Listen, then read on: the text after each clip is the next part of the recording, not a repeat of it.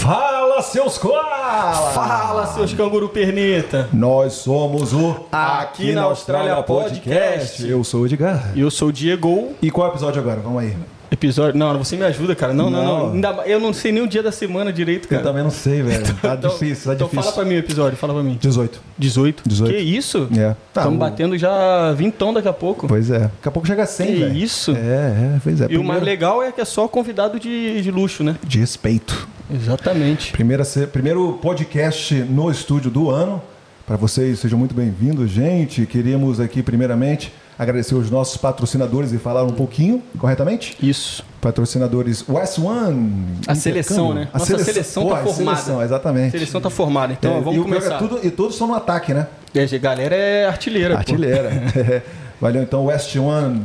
Muito obrigado aí, gente, pelo apoio. Você que está vindo para a Austrália, contate a West One para fazer o seu primeiro intercâmbio. Quem mais está com a gente? Seven Migration. Fala um pouquinho da pra gente. Então, a gente falou da West One, que é a nossa parceira, para trazer a galera que quer intercambiar na Austrália, né? Gostou Isso. dessa? E a Seven é aquela que vai ajudar a galera a morar permanentemente aqui, né? É isso aí. Então, qualquer dúvida, tá planejando tua carreira e tudo mais, contata um dos agentes lá da. Pode ir pelo Instagram, pode ir lá no site deles, é só chamar. E temos também o Tiago Car Technology! Nosso querido amigo Tiagão, sempre com a gente. Obrigado aí pelo apoio, meu querido. Esse ano 2002 você vai botar para quebrar. Esse, quer cuidar da caranga, Tiagão. Car Technology. É ele. E último, mas não o Menos Fala, importante. Menos importante. Alice do Rio 40. Não, não é não é Alice do Rio 40. Rio 40. Rio 40, é isso. pô. Comidinha brasileira aqui em Puff. Você que está em Puff, contata o Rio 40, esse serviço maravilhoso com várias comidas perfeitas que lembra um pouquinho lá do Brasil. Você não sente falta da comida brasileira estando aqui em Puff porque o Rio 40 está com a gente. É não é isso, não? isso que eu ia falar. Aquela fase de sentir saudade da comida brasileira, né? Acabou, acabou. Aqui em Perth, então, E fiquem ligados, todo sábado tem evento no Anfiteatro de Scarborough. Semana passada a gente teve o Water Drums e essa semana vai ter outro, a banda sensacional. Só segue lá o Instagram do Rio 40, o The Bamboo Productions, aí para dar um, ainda mais uma moralzinha para vocês. Vai lá e você vai descobrir.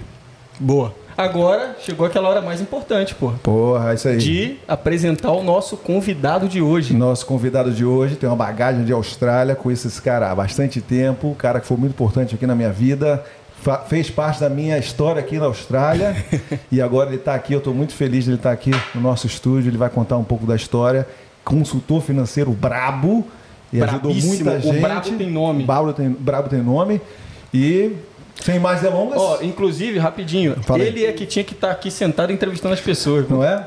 Esse cara sabe muito. A partir de semana que vem, ele que vai estar aqui. Mas como é que a gente vai chamar ele? Como que você quer chamar? Eu vou cha chama ele pelo nome, eu chamo pelo segundo nome. Aí- Não? Então. Você que Então sabe. vou falar o primeiro. Com vocês, Wesley Oliveira! Agora a segunda apresentação. Com vocês, Van Diesel Brasileiro!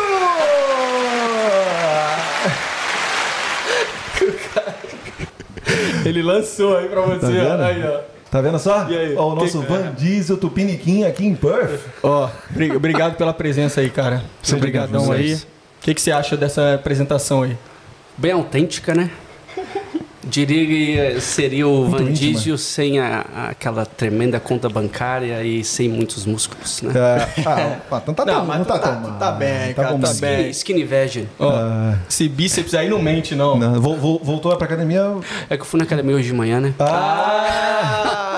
Ó, ele, ele chegou ali, ele meteu 10 aqui, ó. É. 10 flexões ali, só pra dar aquela, aquele pump, né? É, o Saul veio aqui, né, do Rio James, ele fez uma meditação ali, deu aquele aquecimento de, de entrar aqui. Você deve ter feito lá, né? Um, Falou uma- pra gente, é. Falou que fez uma meditação ali Pra pra, chegar bem, né? pra chegar chegar bem, bem. pô. É.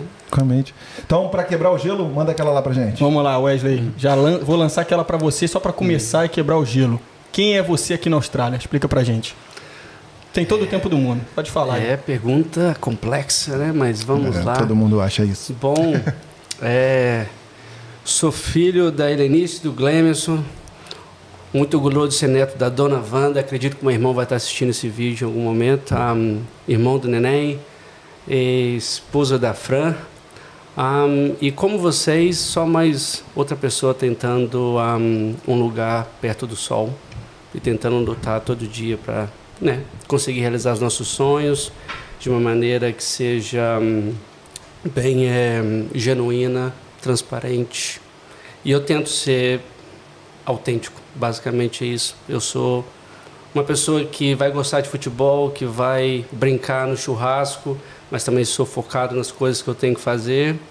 E sou bastante família também.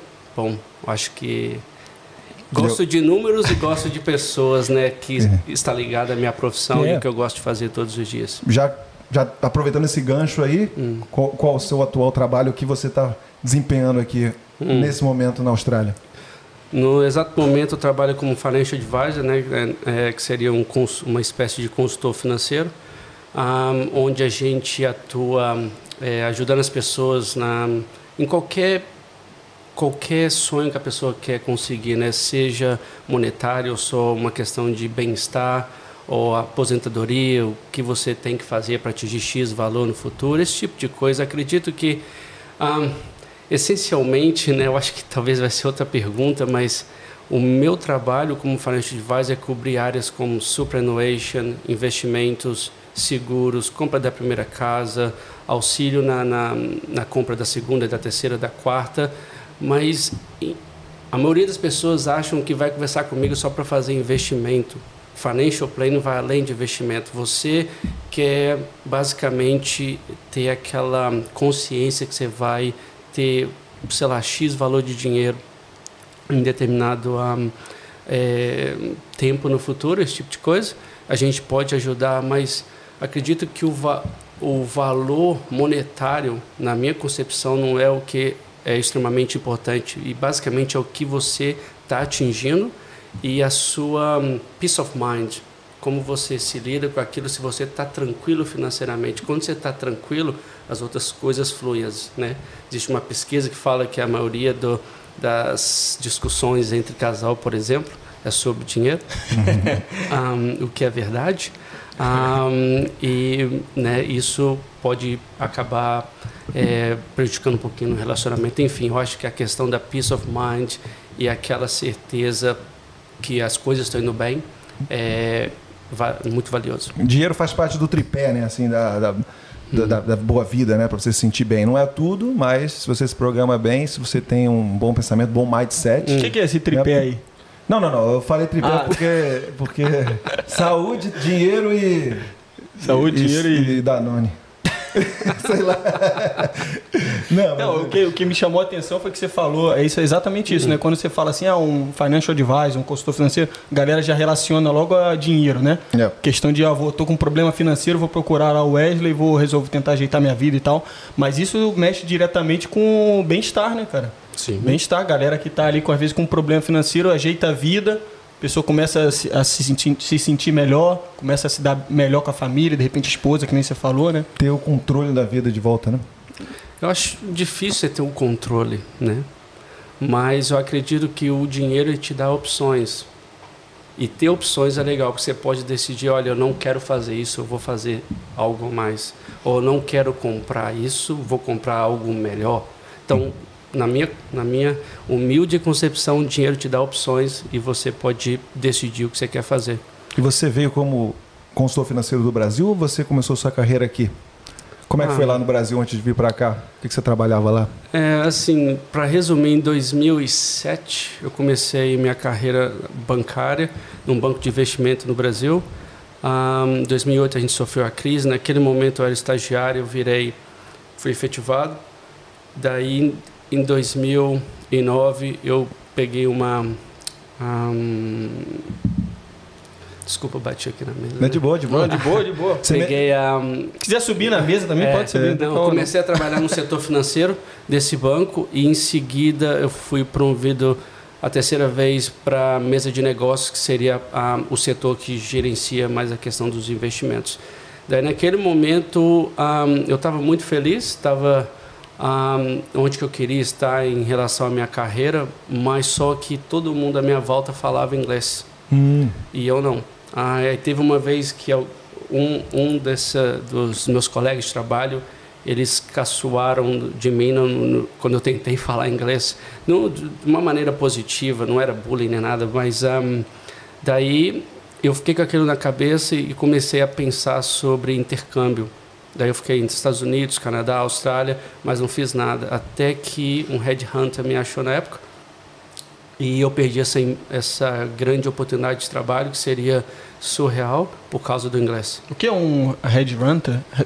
Red Hunter? Caçador de talentos. É, é. Ah, Red Hunter é um caçador de é. talentos. O cara de, de dentro da empresa? Não. Não, ele é externo. Ah, ele é tá. externo. Tá. Daí o cliente, né, vamos supor, né, uma determinada instituição financeira vai até ele e fala, eu preciso de uma pessoa nesse perfil. Aí ele procura. Aí ele me achou, a gente trocou uma ideia, foi muito legal, mas só que eu assim, quando eu estava saindo na porta, eu já estava assim, ganhei. Ele falou assim: "Olha, a próxima vai ser em inglês. Eu só estou te antecipando para você se preparar. O inglês está bom, né?" Ele me perguntou. Aí eu falei: "Qual?" ele já esperava que o inglês estava É. E engraçado, né, que eu não eu não menti no meu currículo, eu nem coloquei inglês. Eu acho que foi mais um uma coisa que ele não percebeu no, no meu currículo. Hum. Enfim, daí eu saí de lá decidido a sair do Brasil e tentar estudar inglês, porque eu não conseguia estudar inglês no Brasil. Daí eu vim para a Austrália um, em 2011.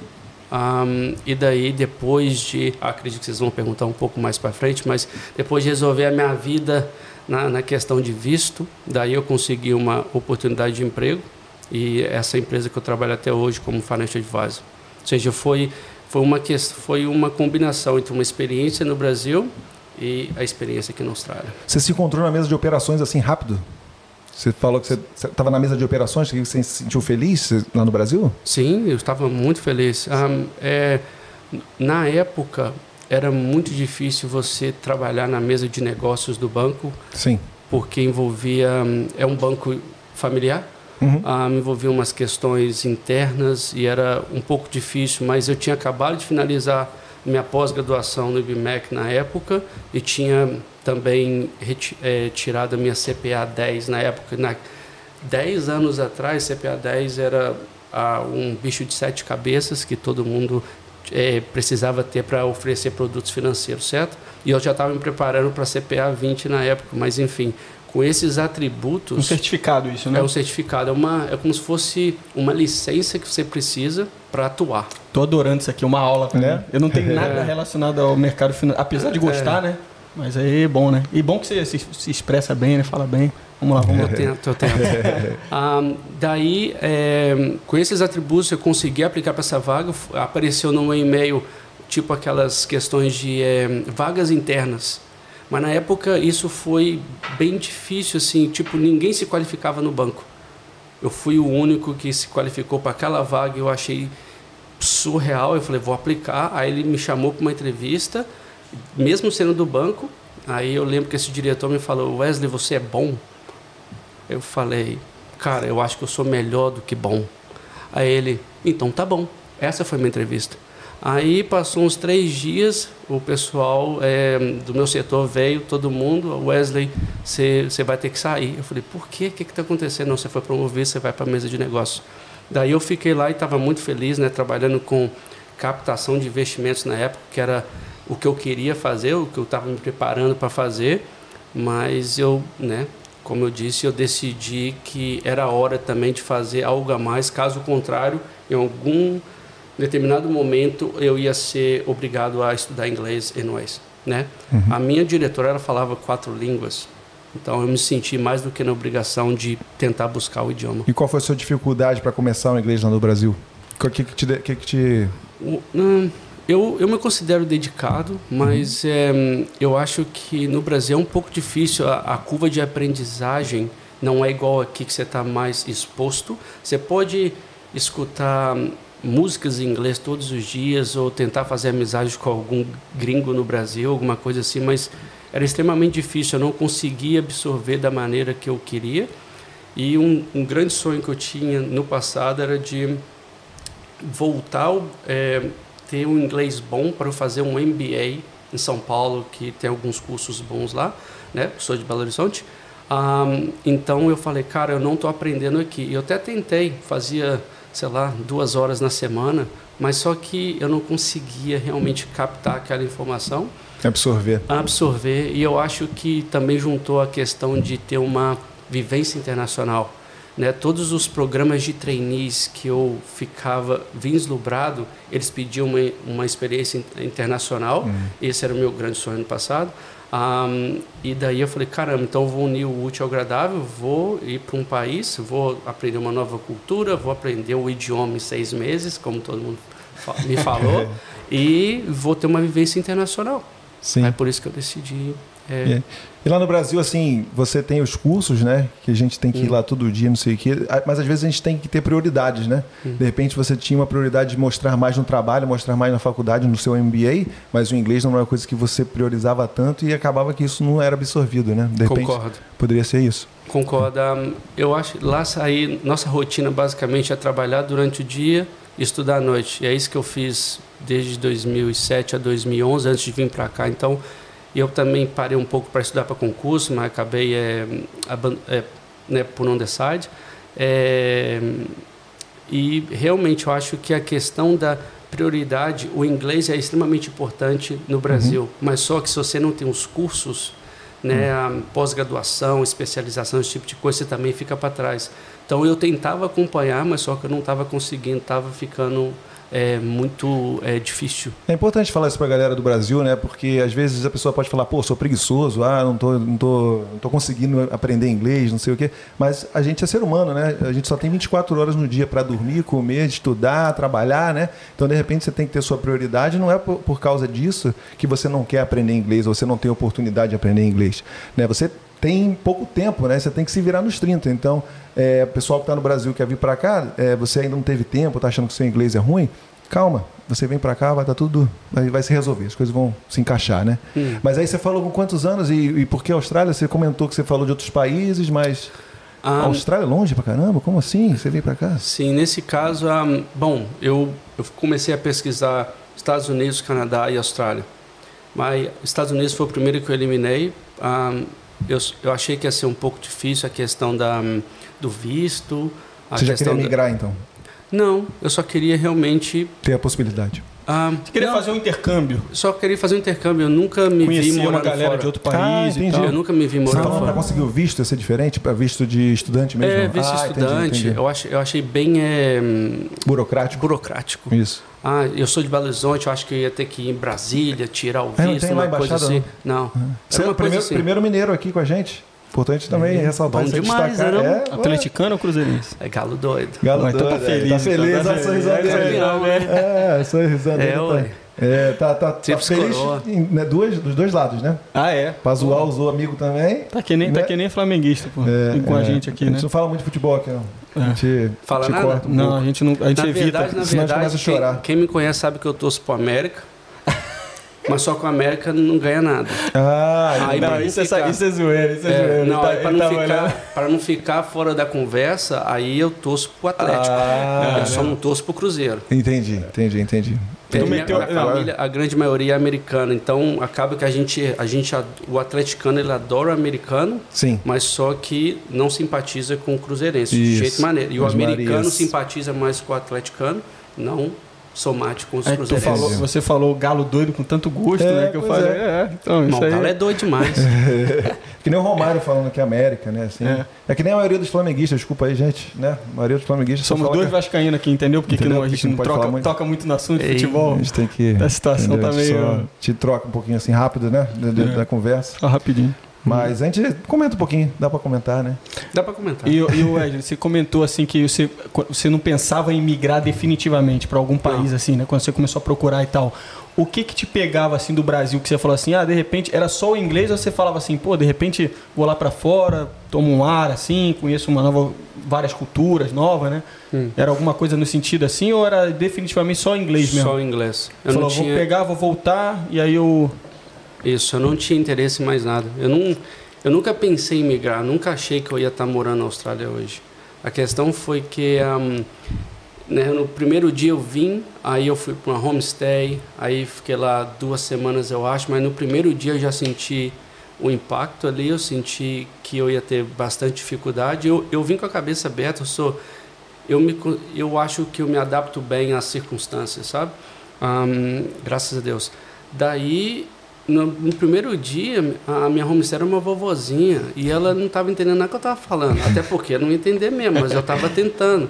E falando devagarzinho, aí eu, eu só queria minha internet para falar com a minha família assim: cheguei, tá tudo bem. E eu não consegui fazer aquilo. Daí eu já percebi, percebi caramba, eu acho que vai ser um pouco complicado.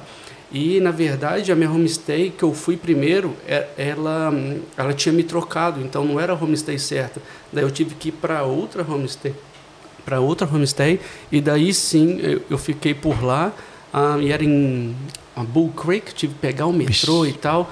Aí eu esqueci de falar isso, aí eu tinha um, um amigo que morava aqui, que trabalhou comigo no banco, né? Um, aí eu vim para cá também que ele falou assim, caramba, você vai gostar da cidade. Eu falei, poxa, demorou. E ele ia ficar aqui, ele estava quase voltando para o Brasil, mas só que a gente ia passar um tempo junto ainda para pegar um, né, saber Sim. mais ou menos o que tinha que fazer e tal. Daí eu encontrei com ele no primeiro dia, eu peguei o trem, aí eu lembro que, né, o trem ela fala lá doors closing, né? Uhum. Aí eu falei, caramba, o que é que essa mulher tá falando? aí eu só pensei, eu pensei, ele falou comigo, Wesley, é na estação principal. Aí eu vi todo mundo descendo, falei, vou descer aqui também. e deu certo, porque ele estava lá na Puff the Ground. Ah, hum, aí ele, ele, me levou no Mustang. Uhum.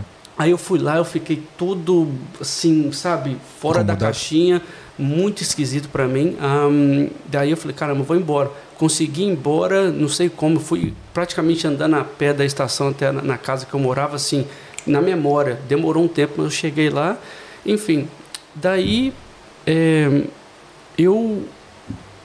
Poxa, perdi aqui. Não, você, você, foi, você na verdade, que, a gente, que a gente falou sobre 2011. 2011. Na verdade, a gente estava falando sobre a questão do futebol, né? Que a gente falou é. sobre por que, que você veio para a Austrália e tal também. Foi isso? No início lá, a gente estava falando sobre a questão de por que, que você escolheu a Austrália no meio de Estados Unidos, Canadá, né? É. A gente entrou então, essa pergunta respondendo, nós deu um branco aqui. A gente deu uma viajada louca é, também. Por que, que eu vim para a Austrália? Ah, beleza. Daí eu fiquei entre Canadá e Austrália. Decidi vir para cá por causa do tempo. Sim. Né? Ah, por causa da questão que eu podia trabalhar 20 horas por semana, o que é, ia me deixar um pouco mais confortável, porque eu não teria que tirar, converter dinheiro em real.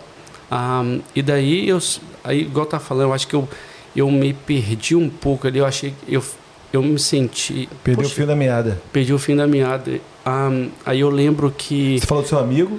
É. Que seu amigo te, te trouxe para cá, para Puff? Não, ele falou que seria legal. Eu seria vim para cá, é, é, encontrei com ele, ele foi embora depois de duas semanas. Sim. E assim, para mim foi um choque cultural, mas aí eu lembro que no dia 4 de novembro, aniversário do meu irmão, eu liguei, fiz um escape com todo mundo da minha família. Aí a minha avó falou assim comigo: eu falei com ela, comecei a chorar, né? Vó, tá muito difícil, eu acho que eu não vou aguentar, não. Eu não estou conseguindo, eu estou com medo, não consegui emprego, como é que eu vou pagar as contas e tal. Aí ela falou assim: olha, você tem a opção de voltar.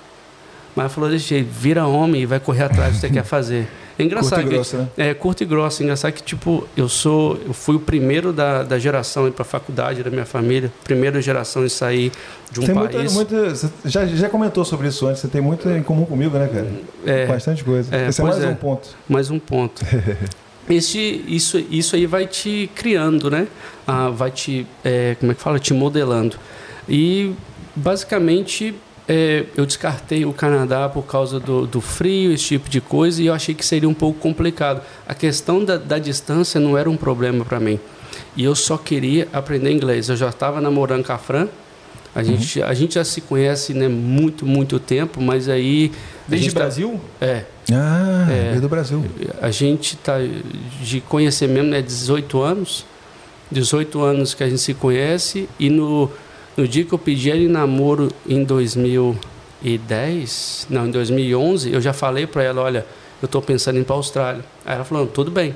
Então, meu plano era vir para cá, ficar aqui seis meses, aprender inglês, igual todo mundo falava para mim, ah, e voltar. Mas daí eu fui ficando um pouco é, chateado com o meu desenvolvimento.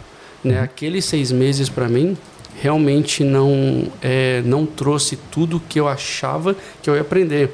E não é não é a questão de não se dedicar ou a questão de não estar tá, é, de tá, não de estar tá, é, morando com brasileiros, esse tipo de coisa. Ah, não, sim. eu acho que seis meses é um prazo muito curto para você realmente aprender uma língua. Você vai estar tá apto a se comunicar e entender parcialmente o que as pessoas estão falando.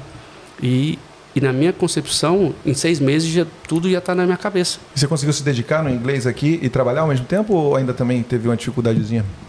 Como você se dedicava na faculdade lá? Como é que você traçaria, você compararia? Bom, eu acho, eu acho que todo mundo é único, certo? Sim. Cada um tem sua maneira de aprender, de se desenvolver, esse tipo de coisa. Então, por exemplo, quando eu não estava, eu consegui meu emprego com três semanas. Nas primeiras três semanas, eu decorei aquela tabela lá de verbos irregulares, tudo presente, passado e no, já é um bom começo. É, eu decorei tudo. Então, uhum. eu ficava toda vez que eu ia palavra por palavra, se eu errasse, eu tinha que voltar lá no topo. Aí eu ficava exercendo esse tipo de coisa, eu tentava o máximo. Mas é engraçado que a escola tá ali para te ajudar e te dar a base. Mas só que é a vida lá fora que vai te Isso, realmente yeah. te ajudar a falar o inglês. E, e, eu tentava ao máximo a fazer coisas tipo escutar músicas em inglês. É, eu tenho, eu sempre ando com um caderninho, né, meu journal. Na época eu tinha um caderno bem grande, na verdade. Daí toda palavra que eu aprendia naquele dia, eu anotava e no final de semana eu ia lá e li o meu livro para ela não fugir da minha cabeça. E eu ficava perto, né, eu estudava na Milner e a gente lá teve uma uma oportunidade muito boa, porque foi muita gente assim é, da Suíça, da Itália, da França, e eles organizavam muitas atividades extra classes, então se eu não estivesse trabalhando, eu estava lá. Então eu ficava prestando atenção como eles falavam e como eles se comportavam ali no inglês. Né? Cometi várias gafas como, como todo mundo, mas é assim que eu fui aprendendo até hoje. Né? Eu, eu presto atenção como eles falam, para daí sim é, reproduzir novamente e ser tipo o accent para mim não é o problema. A questão é que você seja entendido. E eu sou muito orgulhoso do meu accent. Um, e envolve uma questão de mindset também. Às vezes a pessoa fala sorry para você uhum. e você, uau, não, tá muito difícil. Não, mas a pessoa realmente não entendeu. Não tem nada a ver com a sua habilidade em falar inglês. Um, tem uma gafezinha aí para contar pra gente? Muito bom, galera. Vai anotando aqui, é, ó, tá as dicas, ó, um caderninho para botar as palavras que. Isso é bom para a galera se preparar e vir para cá. É, você também fez um negocinho desse também, né? Você, você então, o que, eu, o que, eu, ia comentar com você é que você fica um pouco você, assim, eu digo, nós, algumas pessoas, assim, né, quando essa, fica nessa questão de aprender o inglês. Eu fiquei meio paranoico, meio loucão com esse negócio do inglês. E eu fazia, o que, que eu fazia? Eu fazia a mesma coisa. Eu comprei um, um livro, assim, porque eu não, não fazia curso no Brasil, uhum. né? Eu comprei um livro e eu pegava, tipo assim, dicas, que o cara era autodidata, né? Uhum. E ele falou: tem como, você, ainda mais no dia de hoje, com internet e tudo mais, você comentou até de 2011 ligar uhum. pra família. Imagina que naquela época era difícil, cara. Hoje era em só dia. Skype. Era então, só Skype. Vê como é que é? Então. Yeah. E na época eu, eu lembro que eu começava todo dia, eu anotava 10 a 20 palavras e eu, eu tenho memória boa, né? Hum. Então eu ficava todo dia, vum, 10, 20. Eu falei, se eu daqui a três meses, meu vocabulário vai estar. Tá... E eu ficava voltando. Eu esqueci uma palavra, eu ficava louco, cara. Eu falava assim, vou ter que começar tudo de novo. Aí eu ia lá para trás de novo. Minha irmã, minha mãe falava assim, ainda tá aí nessa memorização aí, não sei o que. Aí eu é. vou ficar aqui, não sei o que. Mano, eu senti que deu um, um up assim no meu inglês, essa, hum. essa questão de ficar você ficar louco ali querendo evoluir, querendo você ficar obcecado, na verdade, hum. né? Mas é uma é um é. obcecado bom assim no bom sentido, é. né? Pouquinho Legal. todo dia, você aprendendo todo dia, daqui a pouco, né? Um mês já tá bom, em três meses, seis meses já tá perfeito, né? O que eu acho legal também é, é o planejamento. Sim. Daí eu falei, eu só queria aprender inglês. Então a maioria das pessoas ela vem, ela faz um pouquinho de inglês, depois vai para TAFE, depois talvez faz uma, uma faculdade, um mestrado. Eu não fiz nada disso.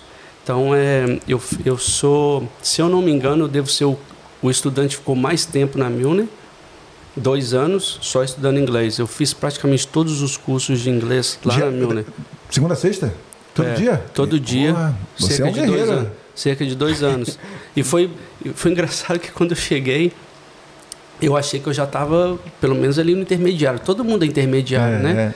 Aí a menina, ela me deu um livro beginner. Mas nem o beginner eu entendia que era beginner. Caramba. Então eu era é. muito beginner, sabe? É. Daí foi do beginner até o upper intermediate, alguma coisa uhum. assim, o upper advanced. Daí eu senti que as pessoas da Europa, elas já têm uma bagagem boa é. e a questão da, da, da, articulação deles são muito boas. Daí eu percebi que eles estavam fazendo Cambridge. Hum. Daí eu falei, vou fazer esse Cambridge. Aí eu parei de fazer General English e fui fazer Cambridge. Aí eu fiz o FCE duas vezes, depois eu fiz o CAE. Aí quando eu pensei em fazer, o, eu acho que é o CPE, alguma coisa assim, daí eu falei, ah, não, too much. Aí eu decidi fazer o IELTS ah, para entender como o IELTS era feito. Eu quase fiz o acho que chama Delta, ah, é, que é para ser professor, porque na época eu só queria inglês mesmo, mas de, foi que eu vim em 2011, foi ali do, depois que a Fran veio, que foi em ju, agosto de 2013, eu acho que em 2014 ali, que aí sim eu falei, caramba, eu acho que a gente pode ficar. Sim. E daí eu tomei minha decisão em tentar ficar na Austrália, foi em 2014. Então, o primeiro plano, seis meses, falou que pensou não é suficiente, continuou fazendo inglês. Isso, boa. E, né? e, aí, e aí você estava trabalhando enquanto isso. Sim. Como é que foi isso aí? Como é que você começou a trabalhar ah, com o quê? Bom, trabalhei de muita coisa aqui na Austrália. Ah, mas o primeiro trabalho mais marcante foi no Rockpool, trabalhando como food runner. É, foi meu primeiro emprego. Eu lembro, né, vários brasileiros lá que a gente se tornou amigo até hoje. Um, ah, basicamente é um, um fine dining restaurant, né? Um, é bem luxuoso, então meu trabalho era pegar uma tray e um tripé. Daí o chefe falava, a comida está pronta para determinada mesa, então eu ia com essa com a comida aqui na bandeja, na bandeja e com o tripé, chegava na, perto da mesa da pessoa, abria o tripé, colocava a tray lá, aí chegava um garçom e ia explicar o prato. Se o garçom tivesse busy, né, ocupado, daí a gente teria que explicar, mas nos primeiros seis meses eu não, eu não, eu não ia conseguir explicar. Uhum. Até porque envolve articulação, as pessoas iam perguntar. Uhum. Ah, então da onde que é essa ostra aí? Eu não ia saber. Então na, naquele momento, mas foi ali que eu aprendi a maioria das coisas. Até porque tinha gente que tinha paciência comigo, tinha gente que não tinha.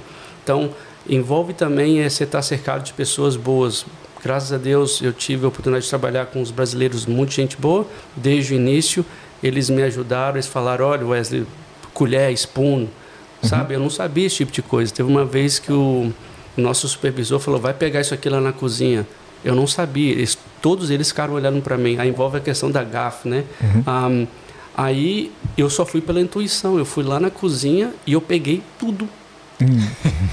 Tinha uma bandeja Boa. com todas as cutlery, né? Com todas a faca, é, os talheres lá, lá, né? Os talheres, né? Aí eu fui lá, peguei tudo e dei para ele, ele foi lá e pegou um garfo. Ah. Aí eu falei aí, assim, uai, trabalho completo. Trabalho completo, vai que você precisa disso aí é, também. Exatamente, já tá aí, né? É, já tá é aí. Naquela, eu não entendi o inglês, mas eu entendi o timing é do, do restaurante. Aí eu tentava, né?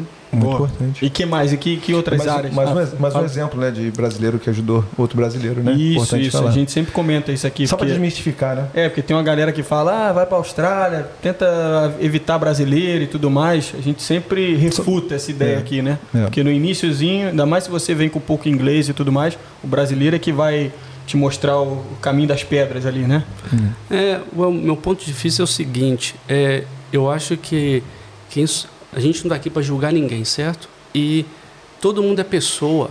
Eu acho que às vezes vai ser um pouquinho mais fácil a questão da cultura, a gente se entende melhor. Você vai falar, poxa, mano, eu preciso de um trabalho, estou ficando sem dinheiro, você pode me ajudar? O brasileiro vai te ajudar. Às vezes os, o, o, o, francês, o italiano, talvez ele não vai entender aquela dimensão que você realmente precisa, mas não tira de você o fato que você tem que trocar ideia com todo mundo, você tem que Isso. fazer amizade com todo mundo. Isso aí. Aí eu lembro que a única coisa que eu fazia para me divertir assim durante a semana, eu só ia pro Mustang. A única coisa que eu fazia toda quarta-feira. Mustang é a baladinha aqui, né, galera? A baladinha. sempre citado, sempre citado. Porque eu ia com a galera da escola. Daí hum. ali eu falava tudo que eu queria falar. Saía do restaurante, bicicleta, já ia direto para lá e ficava falando, falando, falando, falando. Era meio que uma terapia para você. Isso, e dali você vai pegando um pouquinho de confiança. Aí as pessoas, você vai, faz amizade, as pessoas já começam a te corrigir, Wesley, né? Assim que você fala, é. não, fala desse jeito. E na verdade eu sempre me coloquei aberto, até hoje eu falo, poxa, você vê que eu estou falando alguma coisa aí, fala lá no meu serviço, por exemplo. Graças a Deus, hoje eles, eles não falam nada, é até uma questão cultural que eu aprendi. O australiano não vai ficar te corrigindo, enfim, uhum. mas eu peço. Uhum. Poxa, se você vê que eu estou vacilando em alguma coisa, ou uma expressão que é diferente, enfim. Um, e outros tipos de emprego. Bom, food runner, bartender, barista. É... Já fiz topless weight, na época eu estava num bom shape, né? Como é que é isso? Essa, é... gente, olha aí. Eu tô contando uns segredos é, aí, né? Skip, skip? Não, skip não, não, masculino? Não. não. É? Não, não, na é verdade. É masculino. na verdade, isso é engraçado. Tipo assim, é, é, eu e a Fran já tava junto e no início tava tudo de boa, mas depois ela ficou um pouco chateada. Aí eu decidi parar. Mas só que para nós homens, eu acho que o apelo é um pouquinho menor, sem ser machista ou, uhum. ou nada. Uhum. Cada um faz o que tem que fazer. Mas só que, cara, o meu trampo era o mais fácil do mundo. Eu chegava lá de calça, só tirava a camisa ia lá e servia a qualquer pessoa que tivesse ter sido em bebê ou pegar um salgadinho. Eu fui em baby shower três vezes. E foi muito é, estranho, é estranho. Muito estranho, porque as mamães lá tudo amamentando. E eu lá, você quer alguma coisa? Você quer alguma coisa? e, e foi assim, eu sempre chegava, é, era duas horas de, de gig. Chegava lá, falava, olha, eu sou o Wesley, né, a agência me mandou para cá então, é, tá tudo bem, pegava o dinheiro já, pegava o dinheiro, daí, quando dava cinco minutos para acabar, eu falava, eu estou indo embora, tem alguma coisa que eu posso te ajudar? E eu ia embora. Logicamente que eu vi outras, é, tem outros tipos de serviço, né? Tem Skimp, tem, é, como é que fala? O Gogo Boy, esse tipo de coisa, ele não fez.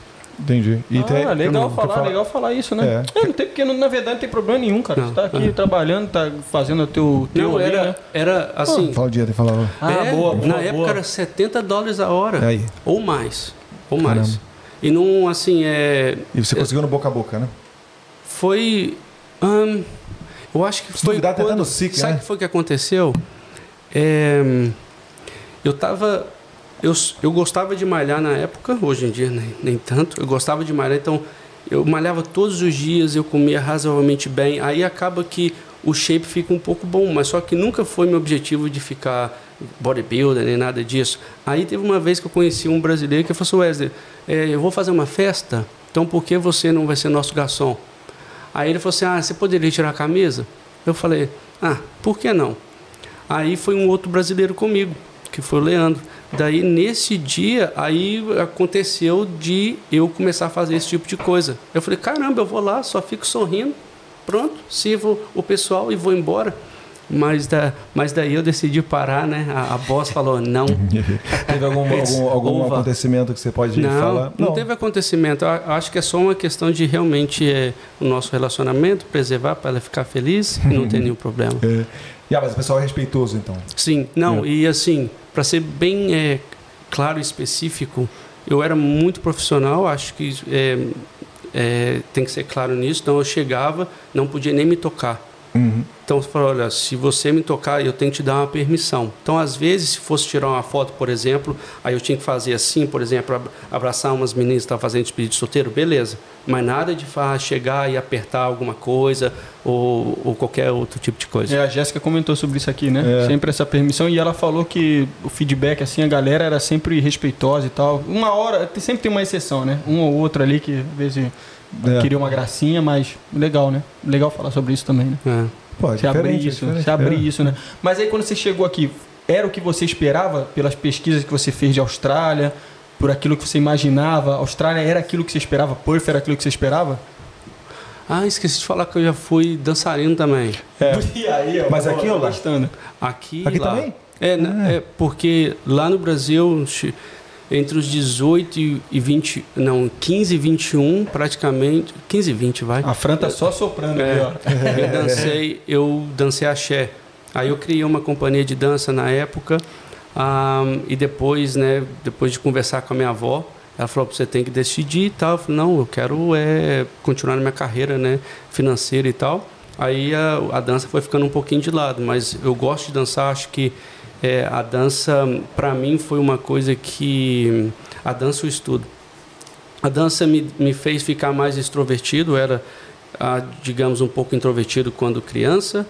E a questão do estudo, eu acho que é a nossa arma de combater qualquer racismo, combater, tipo, qualquer questão de classe social, esse tipo de coisa. Então, o estudo foi, o estudo e a dança foi uma das armas que eu usei. E é engraçado que antigamente o pessoal fala, ah, você dança, você é gay, né? Hum. Mas é engraçado, nada contra, você pode ser, qual é o problema? Mas só que engraçado que toda vez que eu ia dançar era o contrário. Hum. Né? Aí você ficava paquerando as meninas, blá, blá, blá, blá, blá. O legal da dança é que, de novo, eu lembro que eu fiz uma entrevista e eu passei, e foi legal que a mulher falou assim, que que, igual vocês aqui, ela falou assim, que que, nós estávamos na dinâmica de grupo, ela falou assim, o que, o que a gente nunca esperaria de você, Wesley, aí você está lá de gravata, fazendo um, uma entrevista para ser trainee e tal, eu falei, eu já, é, já fui dançarino de axé, Aí ela, eu vi ela anotando assim no papel, né? Eu falei, caramba, perdi, né? Aí eu sempre tento falar o que eu tenho que falar e justificar. Poxa, e isso me ajudou bastante na minha articulação. Eu, eu consigo falar muito bem com as pessoas, eu não tenho nenhum julgamento. É basicamente trocar uma ideia com todo mundo. Daí eu já vi ela anotando outra coisa. Aí eu passei nessa entrevista. Né? É. Né? Depois eu decidi não, não ir para essa instituição, mas é, é legal. Um... Eu passei por problema assim também. É, questão, hum. Eu tenho também o background financeiro igual você, né? Hum. Trabalhava no banco e era músico, né? Então, toda vez que eu falava isso, a galera olhava para mim como se fosse um ET, entendeu? E outro dia eu cheguei com um cabelinho meio, meio moicano, meu chefe chegou, me deu um pescotapo e falou: Que porra de cabelo de Neymar é esse, Edgar? Tá ligado? Me deu uma, que porra de cabelo? Valeu, Fábio Dai. Aí ele. O pessoal achava muito louco, assim. Porque todo mundo parece que nasceu para uma coisa e vai seguir essa coisa. Vou, tra vou, trabalhar no mercado financeiro, vou trabalhar lá como, entendeu? Back, no, no back office, vou trabalhar lá na mesa e só isso, acabou. E não pode fazer mais nada, entendeu? É, é engraçado. Né? Dois anos atrás, eu vi uma entrevista, eu acho que foi na Forbes, o presidente então do FMI, um, bem novo e cheio de tatuagem. É. Cara, qual que é o problema? Vai mudar a pessoa que ele é? Não vai. Então é. eu acho que essa, esse, essas questões de é, estereotipo, né? De hum. falar, pô, ah, você não pode fazer. Eu, eu gosto de dançar, eu não vou deixar de dançar. Hoje em dia eu tô meio que aposentado. Dança, o cara dança, é, gente. O cara dança. Já fui bom, mas só que é mais por uma questão assim que estou priorizando outras coisas. Não para não para para dar aula, mas para dançar numa festinha, esse tipo de coisa, poxa, quem não quer dançar e se divertir, né? Uhum. E aqui eu dei aula também de axé e zumba. Ah. E zumba foi muito legal, porque não é um estilo assim que eu amo, mas só que foi gostoso de dar aula de zumba. É, a, as amizades que eu fiz também né, com as pessoas, e eu era o único homem e era engraçado, eu chegava para dar aula, você tinha uma menina de 16 anos, mas tinha uma velhinha ali de 70 anos na mesma classe, né? Tinha que dar atenção ah, para todo mundo. É, e era engraçado, era Sim. engraçado demais e muito divertido. Você tinha já Zumba na sua época, assim, era bem presente ou você foi um pioneiro, assim? Porque eu, a Carol, por exemplo, ela, eu comentei com hum. ela também, dela ser professora de Zumba e tal. Já existia muito lá naquela época? Ou... Já existia. É. Aqui na Austrália já existia e estava muito forte. Ah, legal. É. Quer falar de financeiro também? É importante. É. Ah, de quanto. De, ah, financeiro, legal, financeiro legal. era bom, financeiro você, era bom você relativamente. Em é, academia? Ou? Na, quando eu comecei na aula de axé, aí eu, um, eu era sozinho. Eu fui lá em North Bridge, a academia que eu ia, eu pedi o espaço, eu pagava a pessoa a um aluguel, e daí eu divulguei um pouquinho que eu estava dando aula e apareceu algumas meninas tal, e a gente é, ficou um tempinho, sei lá, cerca de seis meses. Aí depois, porque eu não estava trabalhando tanto, eu decidi pegar esse gig de Zumba, que é uma companhia de dança. A, a proprietária chama Cindy Calderon, daí tem até uma brasileira que dançava lá também, que é a Dayane, e daí a gente, ela dava para a gente as aulas por semana, sei lá, 10 aulas ou 15 aulas, esse tipo de coisa. E por hora era bom, mas só que o cansaço de Imagina. aula atrás da aula é, é surreal eu tinha que trocar de roupa toda hora. É. E, e, dirigindo, aí você, John da Lupa, depois Puff, depois, sei lá, algum lugar lá pro sul. Aí esse tipo de coisa foi me. É, Desanimando. Ah, na verdade, eu, eu estava com alguns, né, planejando algumas coisas, mas naquele momento eu precisava daquilo ali e estava sendo bom. Uhum. Mas depois disso já decidi sair de lá para fazer uma coisa diferente. Esse gingado aí ajudou no início lá com a, nos primeiros contatos com a Fran lá? Esse gingado aí ajudou ou nem tanto? Ah, nessa época não, nessa época eu, não, ela nem sabia não. É. A gente se, a gente, a gente se encontrou num, num, shopping. Ah, é. Pode contar. É, pode contar? Claro. Pode contar, É, foi o que? Tinha 16 para 17, ela tinha 14, daí é, eu, eu tinha aquele chip 31 anos grátis da Oi. Aí o que, que a gente fazia? A gente terminava o ensaio de axé da nossa, do nosso grupinho e daí a gente ligava números é, aleatórios. Aí se, a, se uma mulher atendia, a gente ligava, ah, vamos encontrar e vamos, vamos no shopping, trocar uma ideia. Aí eu fiz isso, aí no meio do caminho, a gente estava no trem já, eu e mais uns sete, meus primos, minhas primas, tudo, marquei compra todo mundo, não sei o quê, fomos lá, todo mundo novinho. Aí no meio do caminho, as não vamos não. Ela falou, ah, já estamos no meio do caminho, vamos pro shopping, né? Aí chegamos lá, eu tava lá de boa. Aí o shopping tem três andares, estava no segundo andar, tava lá de boa. Aí de repente eu vi essa morena passando. Vá. aí o cabelo encaracoladinho assim, sabe? Aí eu falei, nossa senhora. Aí naquela época tinha um negócio assim para conhecer. É bem Aí na, na, época tinha um negócio para conhecer, né? Deixa eu te conhecer, não sei hum. o quê. Aí eu falei, eu, eu falei pra minha prima, vai lá e fala para ela que eu tô querendo conhecer ela. Bota na fita, bota na, na fita. Era né? lá, né? Bota na fita? Bota na fita. É. Aí ela tava, eu lembro que ela desceu a escada rolante, assim, minha prima correndo, menino. Aí ela, minha prima chegou lá e eu vendo lá de cima, né? Aí ela chegou assim, ah, não sei o que, meu primo quer conhecer ela. Eu assim, é, não sei o que. Ah, não quero não. Ai, nossa, aquele ali, não sei o quê. Ai, não sei. Aí a amiga dela falou assim, eu acho que a conversa é com ele, não sei o quê. Aí chegou uma hora que ela veio e falou, pô, prazer, pá, não sei o quê, dá uns três beijinhos. Em Minas você dá três beijinhos, né? Três beijinhos, prazer, não sei o quê. Aí eu fiquei conversando com ela ali, não sei o quê. Eu falei, ah, vamos ir para um lugar mais reservado, né? Não sei o que, trocar uma ideia. Ela, não, você é doido? O que, que é isso? Não, minha mãe não deixa. Eu falei, não, a gente está dentro do shopping, é só ir ali, ó. Aí eu fui, troquei uma ideia, aí rolou um beijinho, né, menino? Hum. Aí eu falei, que da hora. Aí a gente. Aí a gente. aí a gente pegou o telefone e tal, aí a gente ficava nessa lenga-lenga de se ver a cada três, três vezes por ano, mais ou menos. Uma coisa assim. Um, e daí é. Bom. Você morava longe? A gente morava muito longe. Hum. Eu acho que foi uma coisa também que dificultou um pouquinho. Aí, tipo, eu não tinha carro, ela também não, e a gente bem novinho. Aí eu já ia começar a faculdade, então eu só queria é, ficar na, naquele mundinho meu ali. E às vezes era difícil de ver ela também. Aí acabou que a gente meio que foi se vendo por uns dois, três anos, alguma coisa assim, umas três, quatro vezes ao ano. Aí depois a gente parou de se ver, ela arrumou um namorado, o namorado tinha um ciúme tremendo de mim, eu nunca mais quis conversar comigo. Normal, normal. Ficou com medo, ela tá assim, ah, será que eu conto, será que eu não conto?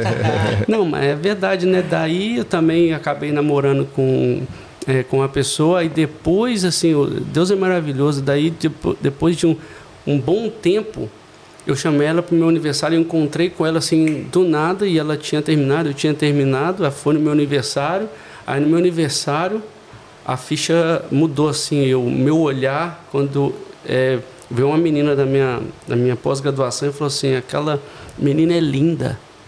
Aí, no que eu vi ela assim, eu falei: Nossa Senhora, ela é bonita demais. É bonita demais. Daí, na outra semana, eu estava pedindo namoro já. Eu falei: Não, pode sair daqui não. não. E, e no mesmo dia, o cara da minha pós-graduação estava tentando. Também. É, estava hum. tentando. Aí eu falei, a irmã dela estava lá em casa, né? Eu falei assim: Alessandra Vai ali e termina com aquele negócio ali. Sua irmã tá conversando com aquele cara, ele por quê? Aí eu já fiquei com ciúme. Eu falei, caramba, bicho. Aí eu fui lá no meio do salão e na minha festa tinha um monte de gente. Já deu um beijão. Falei, olha, aqui não, hein? aqui não. Isso aí, meu É, tá aqui vendo? não. Esse negócio que eu nunca tinha ouvido falar, desse negócio de, de, de telefone aleatório, eu, eu, achei no começo que ela foi desse é. aleatório. Não, porque eu não pagava, né? Sábado e domingo era de graça. E aí você discava o número e. É. Isso aí, será que isso é coisa de Minas? É de Minas, não tem é, isso não. Era um, aquele aparelhinho da Oi. Sim. E na época a Oi lançou o aparelho e você tinha 31 anos grátis para ligar para qualquer Oi de graça no sábado e domingo. Hum. Aí eu fazia conferência, eu ligava para meus amigos, botava seis negros falando lá e saía. Nossa, a gente tinha esse negócio mesmo, né? Mas, porra, engraçado. Eu quero, eu quero comentar velho. sobre a, ele questão. Não, ele não respondeu ainda o negócio de prof. É, então, eu queria comentar sobre, mais pra frente, a questão de como foi esse convencimento para ela, porque você veio primeiro. Né? Isso, é, também pensei Mas assim. antes eu queria saber das suas primeiras impressões aqui da Austrália, aquilo que eu, que eu perguntei antes de é, se era aquilo que você esperava, das suas pesquisas e tal, se teve muita surpresa, positiva ah, ou negativa, né? Bom, eu sou, sou bem é, direto e reasonable, assim. Por exemplo, quando eu fechei meu intercâmbio, eu quis pagar a escola mais cara na época, que era a Milner, porque eu acredito que é, não se a educação é muito importante. Então, às vezes, não que sempre vai ser, outras escolas você vai aprender também, mas eu falei, caramba, eu quero realmente ter uma boa experiência.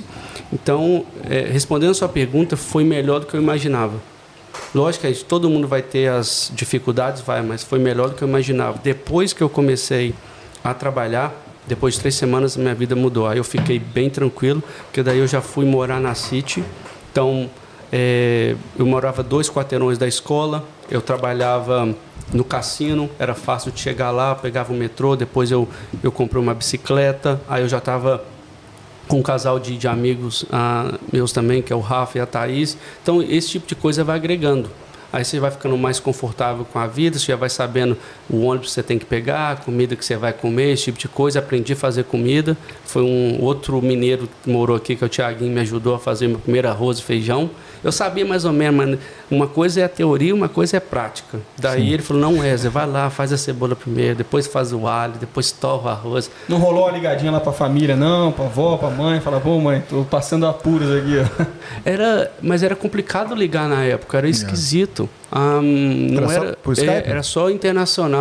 Tinha que comprar o, é, e os na créditos. Época, e na época eu estava tentando ficar focado no, nos cursos e tudo mais, não. mas só que não precisou. Eu acho que nas primeiras duas semanas que eu fiquei realmente baqueado daquela daquela vontade de voltar, mas só que depois que eu falei com a minha avó, eu fiquei bem de boa e a vida seguiu. É que a gente tinha ideia diferente, né? Lá atrás, né, a gente não tinha essa dependência toda de internet, né, não tinha essa dependência toda de estar ligando sempre, mandando mensagem, mandando foto, né. Como era mais complicado, a gente sobrevivia é, afastado dos amigos da família um pouco mais, né, né sustentava mais, suportava mais ficar longe, né. Hum. Hoje em dia a gente olha para trás e fala, pô, como que a gente né, vivia sem GPS, né, sem celular é. e tudo mais. Então, Nossa, hoje em cê, dia. Você morava sempre, você sempre morou longe. A, a, quanto tempo você morou longe da City? Duas semanas. Ah, foi bom. Foi, foi bom. bom. Depois, é, já, sofrido, depois né? já fui para para City mesmo ali perto da Wellington Square.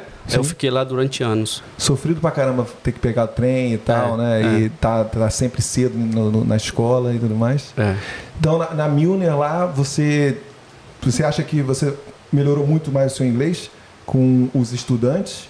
Ou, sei lá, dependeu muito de você encontrar a pessoa certa para conversar e trocar Não, ideia? Sem sombra de dúvida, um, meu inglês ele melhorou muito. Assim, eu comecei tem, né, tem a curva de aprendizagem. Eu acho que você vai aprendendo, primeiro você vai é, tentando coletar vocabulário, aí sua cabeça fica cheia de coisa. Aí depois você vai colocando as peças do, do quebra-cabeça juntos, só? Só, só, explicando a minha pergunta, é porque eu, fiz, eu, comecei aqui fazendo inglês, né? Hum. Só que no próprio curso de inglês é difícil você falar inglês assim do, da maneira que você quer, porque por exemplo na minha na minha sala tinha muito indiano, muito asiático que estava num nível abaixo também difícil pra caramba de compreender. Era meio misturado os Era meio misturado. Ah, é, os accents entendi. e tal era complicado. Então, para você, é, sei lá, eu, eu senti isso na minha época, né?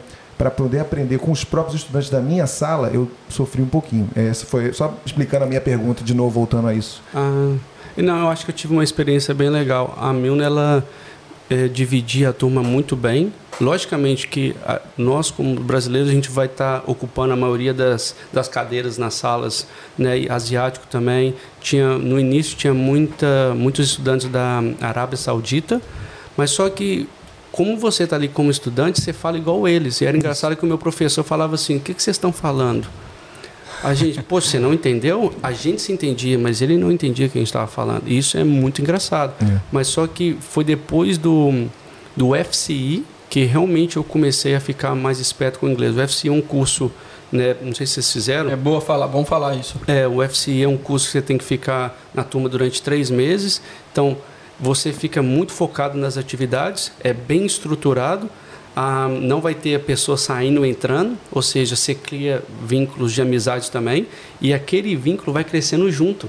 Então tem gente que é muito bom, então ah, você vai ah, sugando aquele sim, cara. Sim, sim, Aí você tinha, tinha, sempre um suíço lá na, na, sala. Aí aquele suíço você fica, você fica prestando atenção no que ele está falando. Radar no suíço, radar no é. suíço. Foi engraçado que uma vez, é, isso eu acho que já estava no, ah, no CEI, aí tinha várias atividades eu cresci muito ali porque é writing, listening, reading, assim, todos os dias, né? um, e com tarefas difíceis e complexas.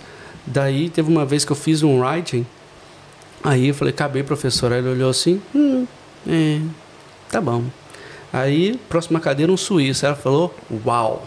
Ela falou assim, tá vendo? Mal, né? Não, mas pra você ver, vou fazer um bullying, né? É, na, na, frente de todo mal. mundo. Olha aqui, gente. Olha do Wesley.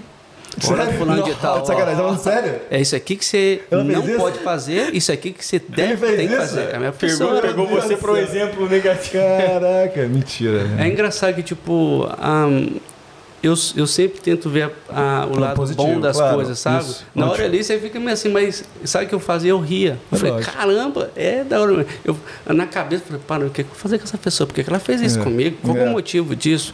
Mas é. só que tava nem. Aí tu olhou pro do Suíça e tu falou, é realmente. É. Mas ela tava certa? Não tem o que falar, né? É, o Suíça, ele, eles vêm afiado pra cá, né? O inglês vão afiado. Você falou que ficou dois anos fazendo inglês. Só inglês. Aí deu o clique que você com a possibilidade de ficar na Austrália para sempre. Como é que foi isso aí? Qual foi, qual foi esse clique aí? Ah, esse clique foi a Fran. Ah, ah não, primeiro volta nisso. Porque você veio para cá sem ela, né? É. E como é que foi esse tempo afastado? E aí como foi é, é convencimento, como né? convencimento né? para vir para cá e qual foi a parte dela? Como é que tem como ah, falar tá. um pouco? Bom, na época eu acho que as FIIs, os custos de visto eram mais é, atraentes. Você não tinha que ficar pagando toda hora uma taxa. Uhum. Então, na época, eu renovava a cada seis meses e encaixava certinho em tudo que eu queria fazer. Aí eu sempre falava com ela, eu tenho que renovar mais seis meses porque eu vou fazer esse curso. Assim que acabar, daí eu volto. Aí quando acabou o primeiro ano, eu falei, caramba, é outro curso, esse aqui eu perdi, eu tenho que fazer esse, daqui a pouco eu volto. Tava enrolando ela no caso, né? é, daí no, no, último, no último seis meses, eu falei, não, é esse aqui que eu vou fazer e tal. Aí eu falei com ela, ah, mas eu acho que dá para ficar mais um pouquinho, hein? e fazer XYZ. Aí eu falei que você não, não gostaria de vir para cá? Porque uhum. eu também já estava pensando, pô, acho que está na hora de eu voltar. Uhum. Aí ela falou assim, vou ver com os, meus, com os meus pais. Eu falei, olha, então olha aí então. Uhum. Aí passou, acho que, sei lá, no outro dia já falou, não, meu pai falou que eu posso ir, pá, não sei o que, eles vão me ajudar e tal. Eu falei, bom demais, né? Aí eu fui lá no Brasil, busquei ela, a gente veio de volta juntos e tal. Daí passou um tempinho, ela, ela já estava meio, ela já tinha recebido uma proposta, né, de, de um sponsor. Hum. E, e foi aquele clique porque eu nunca tinha olhado e é engraçado que tipo como eu não tinha o objetivo de ficar, eu não assim tem muita gente que quer ficar e já vai olhar e faz o plano. Eu não tinha esse objetivo e daí eu nunca tinha olhado nada de como ser, como aplicar para visto de residência. E o ciclo de amizade que eu tinha estava conseguindo já ficar na Austrália e eu vi que era muito fácil. Hum. Na época não ah, precisava sim. de IELTS, era o 457 na época, e você só ia, você ia lá, assinava um contrato e já era full time. Uhum. Aí eu falei, ah, daqui a pouco isso aí acontece, né? Eu vou ali num restaurante, uma e coisa vou assim. recusar. Assim. É, é, mas aí não foi do jeito que eu imaginava. Mas aí, como ela tinha uma oportunidade, daí eu já, a gente traçou um plano para essa oportunidade. Mas só que o plano ele exigia um tempo. Aí que era um ano, um ano e meio, alguma coisa assim. Qual é a estratégia com ela? É. Qual é a profissão? Seria com. Não, ela só precisava fazer um curso de diploma de business. Ah, tá. É. Beleza. É. Sim. Aí para pegar um sponsor? Para pegar o sponsor. Por causa Mas da faculdade que... dela lá, MBA e tudo mais. A, a Fran estava fazendo direito, hum. ela trancou e também ela trancou. A gente até falou isso sobre isso dois dias atrás, né? Como é, eu perguntei para ela como é que foi a conversa com seus pais. É, não, é, sei que meu pai só queria que eu finalizasse minha faculdade, mas infelizmente ela não finalizou porque aqui estamos até hoje, né? Uhum. Porque a ideia era só ela vir, eu achava que ia ser legal para ela, porque como ela já estava trabalhando numa empresa muito boa lá, ela ia vir ficar seis meses, um ano, aprender o inglês e voltar e retomar o curso e sim é, pleitear outras oportunidades.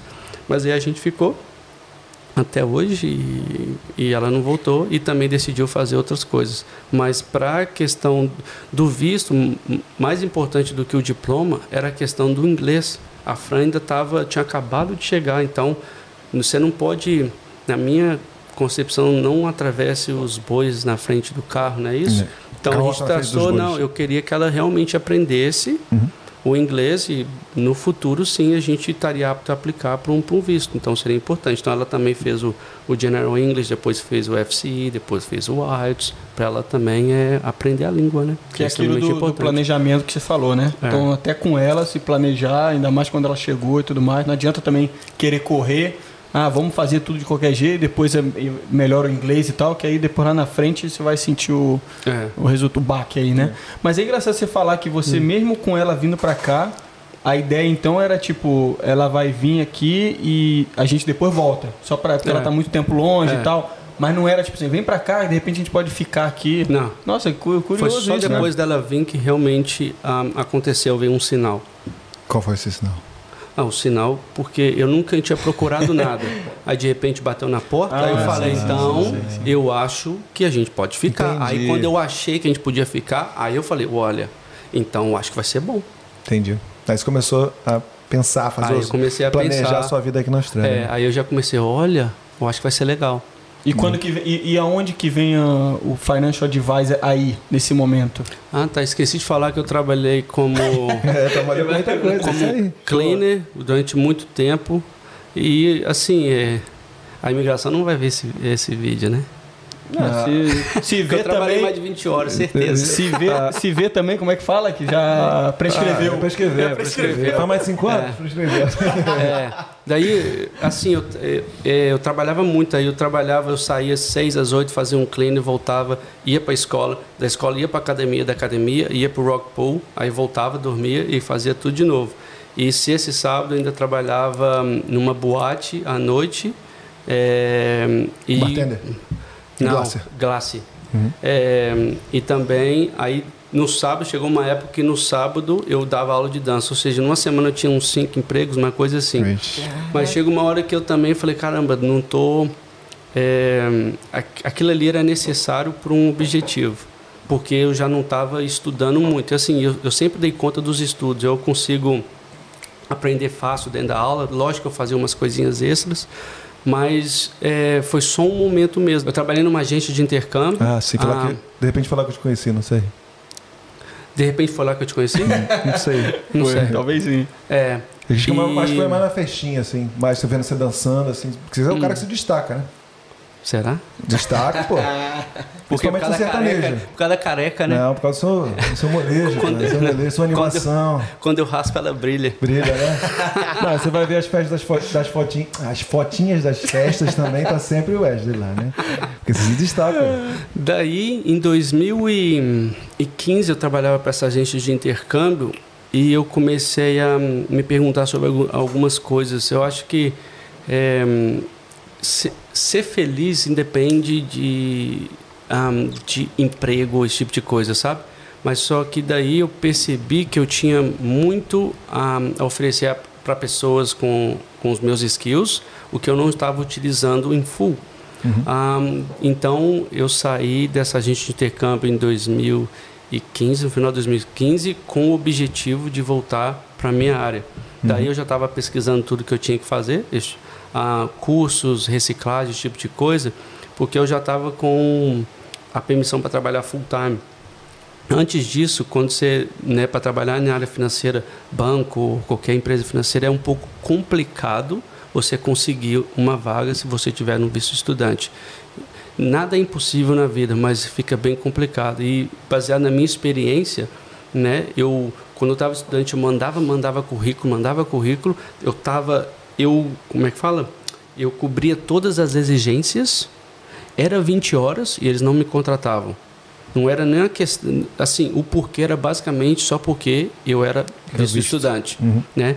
Eu lembro uma vez com o SPEC, eu mandei, eu mandava direto toda semana. E na época tinha opções de tela, que é uma coisa um pouquinho mais baixa, e eu não me importava, eu queria só ter aquela experiência, começar de lá embaixo assim, ó, e crescer devagarzinho. Daí eu mandei, aí a mulher me ligou do Recursos Humanos. Wesley, aqui é fulano de tal do Westpac. Eu falei, não, é agora. consegui, é agora. Aí ela falou comigo assim, então, para de mandar currículo pra gente, por favor. Nós não vamos te contratar. Quando o seu visto mudar, Daí sim. Daí sim. Mas aí eu senti, poxa, pelo... aí eu falei, muito obrigado, pelo menos você me retornou e isso. falou para eu não fazer mais. É. é. engraçado que esse feedback é importante. Caso contrário, você cria esperança e às vezes se frustra. É então, uhum. isso aí que eu tentava gerenciar. É... Ou então você fica ali, tipo, pô, ninguém nem tá vendo isso aí, né? Não, é. eles estão vendo. Eles estão vendo. vendo. É. A gente já comentou até, a gente já falou em outros episódios né, sobre a importância de chegar aqui na Austrália e mandar o currículo mesmo. Que a galera fala, ah, hoje em dia essa parada aí de mandar currículo e-mail e tal, isso aí não funciona. Funciona, né? Isso aqui, se você continuar funciona. mandando. Hum. Funciona demais. Só, só, voltar nesse seu de cinco. Você teve cinco empregos, você falou, trabalhava uhum. pra caramba. Isso era pra, pra, era o que? Qual era o seu foco principal? Pagar a escola? Pagar um curso lá na frente? Mas. Ah, eu sempre gostei de pagar tudo antecipado. Basicamente, hum. eu só não. Se eu a gente está hoje em janeiro eu já estava pagando o visto do, do próximo ano. Essa era ah, a ideia. Não era dificuldade financeira, você estava sofrendo, Não, era fome. só para eu Importante me sentir, me sentir que eu estava organizado, me sentir que a gente estava bem, que eu poderia prestar suporte a, a, aqui no Brasil também, caso fosse necessário. E eu só, assim, eu sabia, por exemplo, o visto é caro, uhum. certo? Uhum. Então eu sabia que a gente ia ter que pagar um X valor, então eu tentava sempre planejar naquele sentido ali, para não chegar no momento e falar, ah, não tenho, o que, que eu vou fazer? E, uhum. e, e nunca usar reservas do Brasil. Tem tanta coisa, tem tanta oportunidade aqui, né? Principalmente na uhum. época que você veio e hoje em dia também tá, tem várias oportunidades. Por que não, né? Você tem energia, tem vontade de trabalhar e tem empregador para te dar um, um, dinheiro, né? Tipo, te pagar hum. de salário. Por que, que você não vai fazer isso, né? Então, é legal, bom saber, bom saber. Tá falando de currículo, né? Então, hum. é bom, os caras vão ver o seu currículo, então. Ah, vão. Bom. Vão sim. Eu, eu, eu lancei do... De onde que surgiu começar então nessa área deu o clique você falou vou, vou pular para vou voltar para minha área ali é. e tal é, daí eu comecei a investigar a área um, com um pouquinho mais de sabedoria olhando websites olhando LinkedIn esse tipo de coisa para saber o que que o profissional West precisava para realmente entrar no mercado daí eu percebi que eu estava é, sendo um pouquinho um, humilde não, me...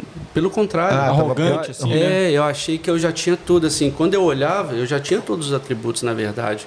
Mas só que, poxa, o tempo foi passando, então, pós-graduação, minha experiência, a gente está falando, eu terminei minha, minha última experiência em 2011, a gente já está falando em 2015. Isso, então, isso. Teve um quatro gap. anos, de... isso aí. É, quatro anos depois. E as coisas vão mudando. Então, eu percebi que, como eu, como eu falei da CPA 10, da CPA 20, aqui tinha uma coisa similar mas só que eu não entendi o que era. Daí eu, eu aprofundei um pouco, busquei algumas informações, percebi que eu tinha que fazer um curso. Então fiz esse diploma em Financial Planning e Advanced Diploma em Financial Planning. Daí sim, a partir do momento que eu botei lá diploma, daí eu fazia entrevistas, sei lá, vai, três vezes no mês, uma coisa assim. Você foi, depois, depois desses dois anos de inglês, você já fez o, o diploma de Financial, é, Advanced Financial Planning, né?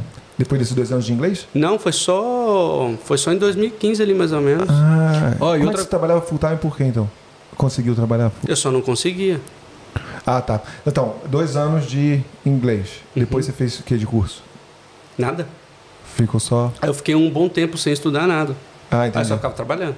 Aí como é que você conseguiu na época fazer, poder só trabalhar, ficar aqui? Através Pela... da Fran. Ah, tá. Vocês fizeram. Ah, é, porque daí entendi. já tava. A gente, a Ela gente já estava casado.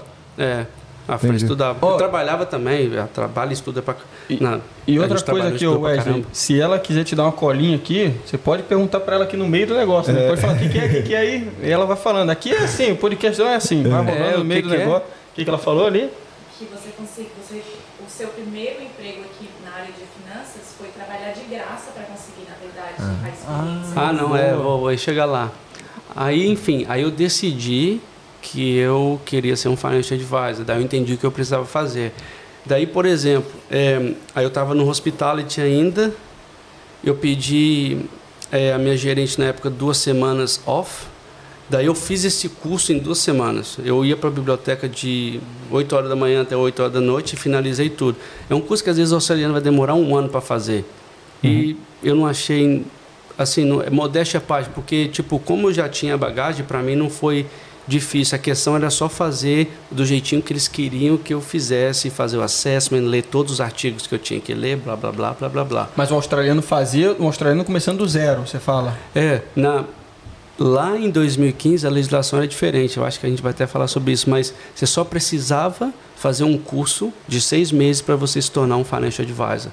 Lá em dois, antes de 2019, tá? Aí Foi quando eu, eu tive essa conversa com ele. É. é.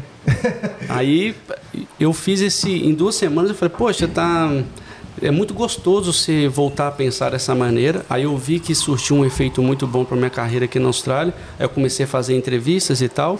Aí, não satisfeito, fui lá e fiz é, o Advanced Diploma também, o que foi muito bom, uma decisão bem sábia, porque já é um, é uma, no Brasil um a CPA 20, é. né? Que é um plus. Daí é, eu estava tendo muita dificuldade em, em ter uma oportunidade. Eu não conseguia. Eu fazia realmente cerca de três entrevistas na, na, ah, no mês um, e todo mundo falava não para mim. A Fran me viu no telefone direto e aí eu falei, não, muito obrigado então. Muitas, a maioria delas sempre foi presencial um, e sempre eles tinham uma desculpa. Naquele momento já não era questão do full time, certo? Porque eu já tinha, eles estavam, ah, agora você já está muito fora do mercado, não sei, ah, é arriscado. Ah, você sabe disso, você sabe disso. Eu falei, eu sei na teoria, mas né, eu preciso da experiência. Eu lembro uma vez que eu fui nessa entrevista e essa eu tava com uma, uma como é que fala, um feeling muito bom, hum. né? Aí ela depois me ligou, não, Wes, volta aqui, vamos conversar e tal. Aí eu voltei, conversei, depois mandou, mandou e-mail, né? Infelizmente não deu. Aí eu falei, poxa, acho que eu posso, posso te ligar? Eu liguei para ela. Você não deixa eu trabalhar para você de graça, não, só para eu ver como é que é e vou te ajudando. A gente não faz isso. Hum. Eu falei, poxa, caramba, estou oferecendo meu serviço, aí você se sente mal mesmo, né? Porque nem de é. graça eles te querem. Enfim, aí eu comecei, eu, eu era bem ativo no LinkedIn, nos dias de hoje eu não tô, não tô tanto, mas aí eu fui conversando com fulano de tal, com o ciclano, fulano, beltrano, uma vez eu falei para a Fran, a Fran é a, a, pessoa que sempre escuta ali a alegria e a tristeza, né? Uhum. Aí eu fui e falei assim, poxa, não tá dando certo, não tá dando certo. Ela falou, poxa, liga pro Elcio aí. O Elcio na época era né, o, o, o, gerente dela lá. Aí eu liguei pro Elcio, Elcio, você conhece Deus e o mundo. Você não tem um financial advisor aí que eu possa conversar? Ele tem sim, vai lá, conversa com o Ciclano. Aí eu liguei para esse cara, mandei e-mail, tal, ele me copiou no e-mail. Ah, isso era tipo agosto. Ele falou, conversa comigo em janeiro. Cara, tava ali anotado ali no meu caderninho ali, primeiro de janeiro. Deu meia-noite, eu já mandei mensagem para ele. E aí, que dia que nós vamos conversar? No primeiro de janeiro. Hum. aí ele não passa aqui então dia 4. Aí eu fui lá, aí ele me perguntou assim: o que, que você quer, Wesley? Eu falei: então, você poderia me explicar como a sua empresa funciona? Aí ele sim, aí ele uns 20 minutos foi falando, então eu faço isso, eu faço isso, eu tenho essa pessoa que me ajuda, o nicho de clientes é esse e tal. Ele, é, a empresa dele fica ali em Leaderville. Aí, aí eu falei assim, tudo bem, estou satisfeito com o que você me falou e o que eu quero te propor é trabalhar para você, você não precisa me pagar e eu vou fazer esse trampo aqui para você. Então, eu criei um trampo. Eu falei, olha, eu vou ser o seu paraplano, ele não tinha, então eu vou fazer todas as análises que você precisar, esse tipo de coisa, e você foi me ajudando só na questão ali da, de passar para mim o que realmente é necessário. Aí ele falou assim, beleza. Aí a gente começou dois dias, um dia, depois para dois dias. Um, e aí eu ia lá, ficava o dia inteiro lá e ainda trabalhando no hospitality. E foi indo, foi indo. Aí eu acho que, eu acho que a gente já estava ali por volta do sexto ou do sétimo mês eu precisei ir para o Brasil. A gente foi lá passar férias, né? Aí, é, na época mesmo, com Medicare e tudo mais, eles estavam me enrolando para fazer uma cirurgia. Aí eu, eu continuo pagando meu plano de saúde no Brasil. Aí eu fui para o Brasil, fiz uma cirurgia de hérnia lá, passei as férias, fiz a cirurgia de hérnia. Na hora que eu voltei, a minha gerente de um, de um lugar que eu trabalhava, ela falou assim, eu não preciso de você mais não, Wesley. Hum. Mas antes disso, ela falou assim, ah, já posso colocar você no roster? Eu falei, pode. Aí ela falou assim: não, preciso vir trabalhar mais não. E eu trabalhava praticamente full time lá. Eu falei: caramba, do nada. Aí eu falei: tudo bem. Aí eu arrumei um trabalho no, de barista, um cafezinho, e faz, continuando fazendo esse trampo em Leaderville. Até que um dia, né, a, a Choice me ligou e falou: ah, é, a gente está querendo conversar com você. Aí eu falei: uai, então vamos lá. Aí ela falou assim: Ah, você vem aqui amanhã? Eu falei: Não, amanhã eu tenho, tenho, tenho que trabalhar aqui no café. Ah, o Financial Advisor precisa falar com você amanhã. Aí eu já falei: Então espere um tiquinho assim. Aí eu fui no banheiro, voltei e falei oh, pro meu supervisor: oh, Eu preciso de um off amanhã. Ele falou: Então, beleza, pode ir. Uma empresa do ramo entrou em contato é. com você. Mas por, por, que, que você acha assim que alguém, é, boca a boca, alguém comentou e tal? Não, nessa época eu acho que o meu, o meu currículo estava no SIC website. Ah, sim, daí certeza sim, que eles viram, né? E quando eu li a job description, eu falei, caramba, é tudo que eu preciso. É, a, a, do jeitinho que estava ali, porque eu precisava de um tempo para me adaptar. Você se encaixava ali, né? É, eu, modéstia pai, assim, eu, eu, eu gosto do que eu faço, amo mesmo o que eu faço e eu aprendo com uma certa é, velocidade boa e tal. E ele me dá uma mentoria. Então, na job description, eu falo, você vai ser mentorado por um financial advisor senior. Eu falei, caramba, é isso aí que eu preciso e tal. Aí, beleza. Aí eu fui lá na, na primeira entrevista. Aí, ah não, e antes que eu me esqueça, no, no mesmo dia de manhã, a Fran tava meio que brigando comigo, né? Aí eu fui lá, coloquei minha, minha gravata, meu terno tal pra ir, e eu já fui assim, ah, eles vão falar não mesmo? Os pessoal chato, todo mundo, ninguém. Essa foi a única entrevista que eu fui, assim, sem, é, sem nenhuma esperança. Expectativa, assim, né? Eu tava assim, ah, só vou lá conversar. Tem uma hora que eu, eu tava dirigindo e falava, nem vou mais, oh. a Fran fica mexendo no saco. eu falei, nossa senhora. Ah, falar, não vou mais, não, os caras vão falar não mesmo. Ou é, hum. mas você sentia, a gente até já recebeu perguntas assim na, na página, a galera hum. falando assim, como você vê assim o contato do, do pessoal aí com os brasileiros? Você sentia algum tipo de, tipo assim, ah, brasileiro, não, não sei o quê, ou então a língua pode ser um problema? Você sentia alguma coisa nesse, nessa... Nas entrevistas, você tá falando? É, nas entrevistas de emprego, ou, ou quando aplicava para algum trabalho, ou você nunca sentiu não. isso? É bom falar isso também. Eu não sei se vai é, é questão de segmento, mas eu, eu nunca senti é, racismo ou uma questão de ah, só porque eu sou brasileiro. Eu acho que tudo tinha um fundamento e querendo ou não se coloca numa posição de empregador. Uhum. Chega uma pessoa, às vezes você vê o potencial naquela pessoa, mas às vezes o risco não compensa. Às vezes a pessoa não vai dar certo e tem outro cara que já é daqui e tem uma experiência semelhante. Você contrata uhum. outro cara, isso é normal. Né? Um, eu acho que a, a, grande parada é você tentar mostrar o extra. Isso. Então foi isso que, graças a Deus, aconteceu. Porque quando eu fui na entrevista né, com o Andrew, uh, você chegou a conhecer o Andrew. Um, Dono do meu sofá, pô. É. ele. É, primeiro, ele me deixou muito confortável, ele já chegou sorrindo na sala, no office e tal, a prazer, esse aqui é o, o Steve tal, o Financial Advisor, trabalha conosco e tal. Ele falou: se apresente para nós e tal. Aí no final dessa entrevista, ele falou assim: Wesley, nós gostamos de você, você se apresentou muito bem. Eu gostaria de conversar com você novamente semana que vem. Eu falei: muito bom. Aí beleza, mas esse muito bom para mim, eu, assim, eu não eu não estava colocando muita esperança nas coisas, porque depois você fica chateado. Então eu só falei, olha, falei com, com a Fran, né, mozinho, poxa, ele me chamou para uma próxima entrevista. Aí ele fez sete entrevistas comigo uma por semana. É o, é o processo seletivo mais longo que eu tive na vida, mas só que foi muito importante para mim e para ele, porque o nosso relacionamento é muito bom. E nessas sete entrevistas, a gente passou por várias situações que teve uma delas que eles me mandaram dois case studies. Foi na tipo na terceira ou na quarta parte da entrevista e daí ele falou assim: faz esse estudo de caso para mim. Aí envolvia a questão de análise, mostrar minha capacidade técnica, esse tipo de coisa. Eu fiquei muito ansioso e eu mandei a minha resposta no outro dia. Tum. E assim, é, a resposta tinha, sei lá, três páginas, vai, cada estudo de caso. Daí eu fiquei naquela apreensão, né? Cadê? Ele não me liga, não fala nada. Aí na próxima semana ele me ligou. E quando ele me ligou, a voz dele tava murcha. Hum. Tava meio assim. Eh. Aí ele falou assim, hi mate, blá blá blá. Então é, é. Você não mostrou pra gente que a gente queria ver, não. Aí eu falei assim, por que não? Ele falou, então a gente queria ver X, Y, Z. Aí eu falei assim, me desculpe, eu acho que eu. É, ansioso. É, fiquei ansioso e me antecipei. Achei que a task era só uma demonstração do que tinha que ser feito. Então eu criei tipo uma, um summary, vai?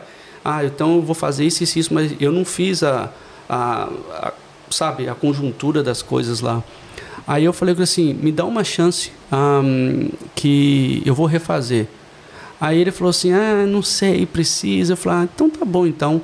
Aí ele falou assim, mas vamos conversar de novo. Volta aqui na segunda. Isso foi tipo na quarta, quinta-feira. Aí, beleza. Aí, na hora que ele desligou o telefone, eu estava indo para academia, eu fui lá, malhei rapidinho, voltei e falei assim, olha, Fran, Sexta, sábado, domingo eu sumi dessa vida. Aí eu fui lá, fiz um estudo, peguei os dois estudos de caso, fiz um, um monte de análise, aí cada uma já tinha 70 páginas ao invés de três. Aí mandei, mas só que ele não me pediu. Uhum. Ele não me pediu. Aí na segunda-feira, quando eu cheguei lá, o meu, meu material estava impresso na mesa e ele nem tinha o que falar. Uhum. Aí isso foi legal e hoje ele fala comigo, aquilo ali mostrou para ele o que não é, não somente a minha yeah, não somente a minha capacidade técnica, mas proatividade e, e sabe percepção das coisas está indo bem, está indo mal. E eles gostaram, mas ainda assim, cara, se foi sete entrevistas, tinha alguma coisa na cabeça dele. Uhum. Então eu tentava cobrir tudo. Eu perguntava: o que, que você quer saber de mim? Aí foi interessante. Teve, eu acho que ele tinha hum, um pouco de medo de eu querer sair de Perth. Aí ele falou assim: por que, que você gosta de Perth? E por quê? E não sei o quê. Aí eu fui falando, poxa, não sei o que, eu gosto, eu gosto de onde que eu moro, eu gosto do, meu estilo de vida, não quero sair daqui não. Foi para aqui que eu decidi morar, que eu quero ficar, a Fran tá bem, não sei o que. E daí eu lembro que eu tirei minha carteira naquele ano. Aí ele falou assim: Ah, mas é. Você tem carteira de motorista? Eu falei, vou pegar depois que eu sair da entrevista. e esse tipo de coisa é importante. Eu não sei como é que as pessoas veem. A carteira de motorista aqui é um é um é. documento muito importante. Então já mostrou para eles que, que eu estava realmente focado em ficar não somente em Puff, mas na Austrália. Hum. E sem contar que esses cursos que eu fiz, a maioria da pessoa vai fazer o quê? Ela vai começar o trabalho, daí ela vai fazer o curso. Uhum. Eu fui lá e fiz o curso por minha conta própria. Então eu falei, olha, eu fiz esse curso aqui e eu penso em fazer um master degree, alguma coisa um pouquinho mais para frente, e eu gosto de estudar mesmo. Uhum. Então eu fui provando para ele que eu realmente estava apto para fazer o trampo. E o outro financial advisor, acredito que ele também ele participava e ele ficava bem atento na, nas minhas respostas e foi engraçado que é, não teve, eu não fiquei é, muito nervoso. Lógico, quando foi passando ali na quarta, quinta, sexta, a gente foi ficando bastante, bastante apreensivo em casa, porque para mim era muito importante. Então, quando eu percebi que estava ficando sério, eu falei: caramba, então agora eu tenho que pegar esse negócio.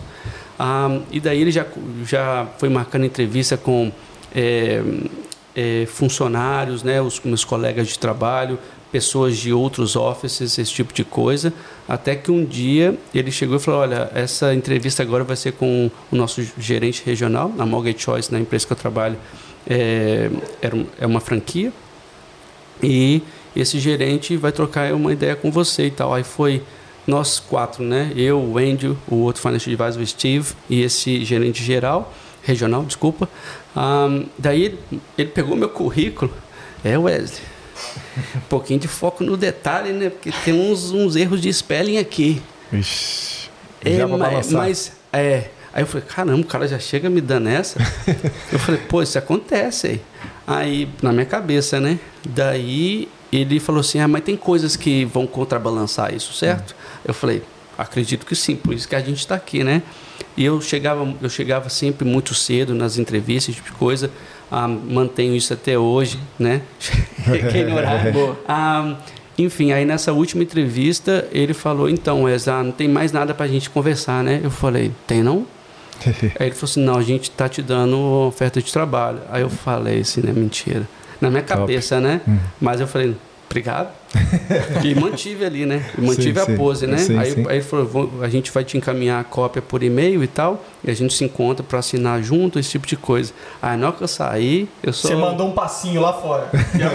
na, hora que eu, saí foi é, só é, agradecer a Deus é. pela oportunidade, assim, até, né? Eu liguei para a Franja chorando, assim, cada um tem seus é, achievements, né? Como Lógico. foi muito difícil para mim foi um marco. Foi e, e, do jeito que foi foi muito legal.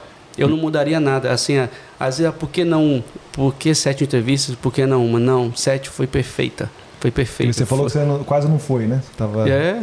E foi a única que eu realmente não tinha nenhuma esperança. Tava quase e deu certo. É, eu esse, já falei isso para ele. E esse sentimento é muito gostoso. Você sai da sala ali, você tá guardando, na hora que o cara te fala ali, você fica guardando ali, aí você sai da sala, você quer explodir, né?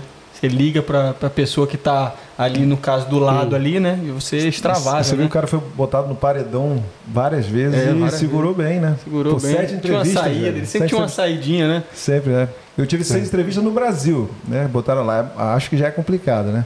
Agora, nos casos em inglês, como é que foi isso aí? Deu para segurar? O, o inglês um, é outra coisa. Eu acho que a confiança, ela, a confiança. Foi, ela foi crescendo. Porque como eu já tinha sofrido muito por cerca de um ano, um ano e meio, então eu tá. já sabia articular as coisas e responder algumas perguntas. Eu não tive aquela, eu não gaguejei, eu não hum. fiquei, ah, ah, não sei o que falar. Não, eu fui bem autêntico. Eu, assim, eu falo para meus amigos para a França, se chegar numa entrevista e o cara te tratar mal ou colocar você na parede, não é um bom sinal. Hum. Né? Tudo o meu processo, ele foi extremamente gentil, cauteloso, me colocou assim, como vocês estão fazendo aqui, sabe? Hum. Ué, vamos fazer um jogo de perguntas e tal, sem, sem nenhum julgamento nem nada. E ele sempre falava assim, eu quero, eu quero ver o Wesley atrás do currículo. Sim. Então, para o assim, caráter é importante, né? É, caráter você não ensina. Coisas técnicas você ensina. Então, aquilo ali que ele queria ver. A questão técnica é, foi só na primeira entrevista mesmo que ele foi lá, ele até pesquisou, ele viu é, o, o, na época era o Banco Bom Sucesso, né, foi vendido por Santander, esse tipo de coisa. Ele já foi ao Brasil, ele já entendia um pouco. Então ele pensou, poxa, ele realmente tem uma bagagem, e então por que não dar a chance para ele? Então foi isso que aconteceu. É, eu tenho esse sentimento. Eu não, eu não tive essa oportunidade que nem você de trabalhar, de atuar né, no mercado de trabalho no Brasil. E aqui na Austrália, eu sinto que é isso. A galera muitas vezes procura uma pessoa de confiança do que uma pessoa que só vê aqui o currículo e tal. Não sei o que, que tu acha. Também é a mesma coisa? É. Pela minha, é, pela minha experiência, acho que é assim. E você hum. falou, comentou que quando a pessoa chega para você já meio é, rude, então é um mau sinal porque você acha que o trabalho não vai ser legal. Se você passasse num, num, num trabalho que a entrevista já começasse com uma pessoa acho. rude, você já ia de repente ter problemas no trabalho, né? Poxa, um, a gente sempre conversa sobre isso. É uma troca né? É. é você receber uma oferta de trabalho, mas a empresa também tem que abrir as portas e te dar uma estrutura legal para você trabalhar. Se na entrevista você já se sente oprimido, talvez é. vai ser um ambiente tóxico. Sim, sim pode claro. ser que sim, pode ser que não. Eu acho que assim, você não precisa ser grosso, pode ser firme mas educado. Você não precisa colocar uma pessoa assim num, num paredão, sendo que ela está tipo sendo torturada ou como é que fala na, na polícia sendo investigada. Uhum. Não, você faz uma pergunta, a pessoa responde. Eu acho que ele se olhar no olho, Sim. esse tipo de coisa é importante para a pessoa é, entender, né? entender que você está falando ali. Quando você olha no olho, você está falando a verdade. Às uhum. vezes quando você vai ali, ó, normalmente as né? pessoas. Body language, ah, ah, será que ele mentiu? Ou uhum. será que ele está pensando o que ele vai falar? Isso existe. E o inglês também tem isso. O inglês você fala, um, let me think. Daí você já pensa um pouquinho, volta ali na sua pergunta na sua, e, e, dá a resposta pro cara, sabe? Uhum. Você tem que ter esse tipo de coisa. Sim. E você, agora que você está há quanto tempo lá já? Agora? Um, quatro anos. Quatro anos, bastante tempo. E agora você já consegue traçar é, um paralelo, eu adoro falar isso, né? Boa. Traçar paralelo. um paralelo Boa. entre hum. o seu emprego no Brasil, nesta, nessa área, lá no mercado financeiro, e aqui. Questão de respeito, questão de pressão, questão de financeira. Boa. Tem uma, esses pontos você consegue fazer a comparação para a galera, né? Sim, vamos lá. Eu acho que, bom, é um mundo totalmente diferente, né? Se comparar o Brasil com a Austrália. Mas é, tentando responder a sua pergunta, eu acho que eu prefiro aqui porque é, eu trabalho como financial planner, não trabalho num banco, por exemplo, né? uma empresa de financial planner que presta consultoria financeira. Então, eu particularmente eu não tenho nenhuma pressão, eu não tenho é, pressão de captação, não tenho esse tipo de coisa, eu não ligo para as pessoas oferecendo nenhum produto financeiro, as pessoas vêm até mim se ela tem uma necessidade.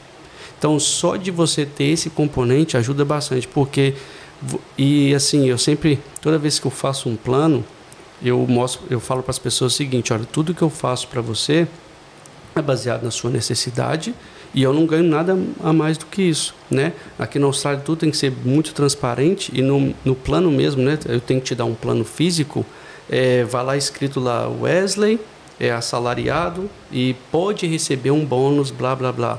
Mas só que eu não ganho nada atrelado ao plano que eu fiz para o Edgar por exemplo. Tá? então, É, essa, essa pressão é, no Brasil acho que é diferente. Você trabalha no banco varejo, ou até mesmo no banco Bom Sucesso, quando eu trabalhava lá, aí é 9 to 5. Você não pode chegar atrasado, eu tinha que fazer a barba né, todo dia, andar impecável. Chegou um, um momento, é, é, parece que brincadeira, mas só que eu, eu sou uma pessoa simples e a, a, meus amigos sempre falam que minha vida mudou da água para o vinho na época, porque eu estava no financeiro e ficava lá monerdão, esquisitão, tinha uma gravata só. Aí quando eu fui para o financeiro, depois para a mesa de negócio, eu já fui meio que forçado a usar terno e frequentar lugares que eu não queria frequentar. Eu não podia ir lá, é, assim, em tese, ir lá e comer o meu PF de cinco reais os caras já queriam que, lógico que eles me deram o, vale, né, o dinheiro para fazer isso, já tinha que ir no restaurante lá que o, o quilo da comida era 30 dólares. Então, esse tipo de coisa. Reais.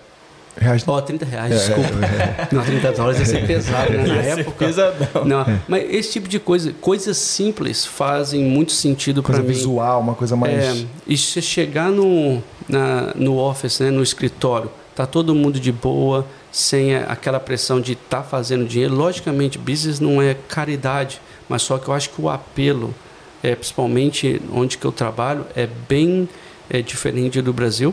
Uhum. Um, logicamente que exigências vão, vão acontecer, mas só que se você antecipa as exigências, você não vai sofrer nenhuma pressão.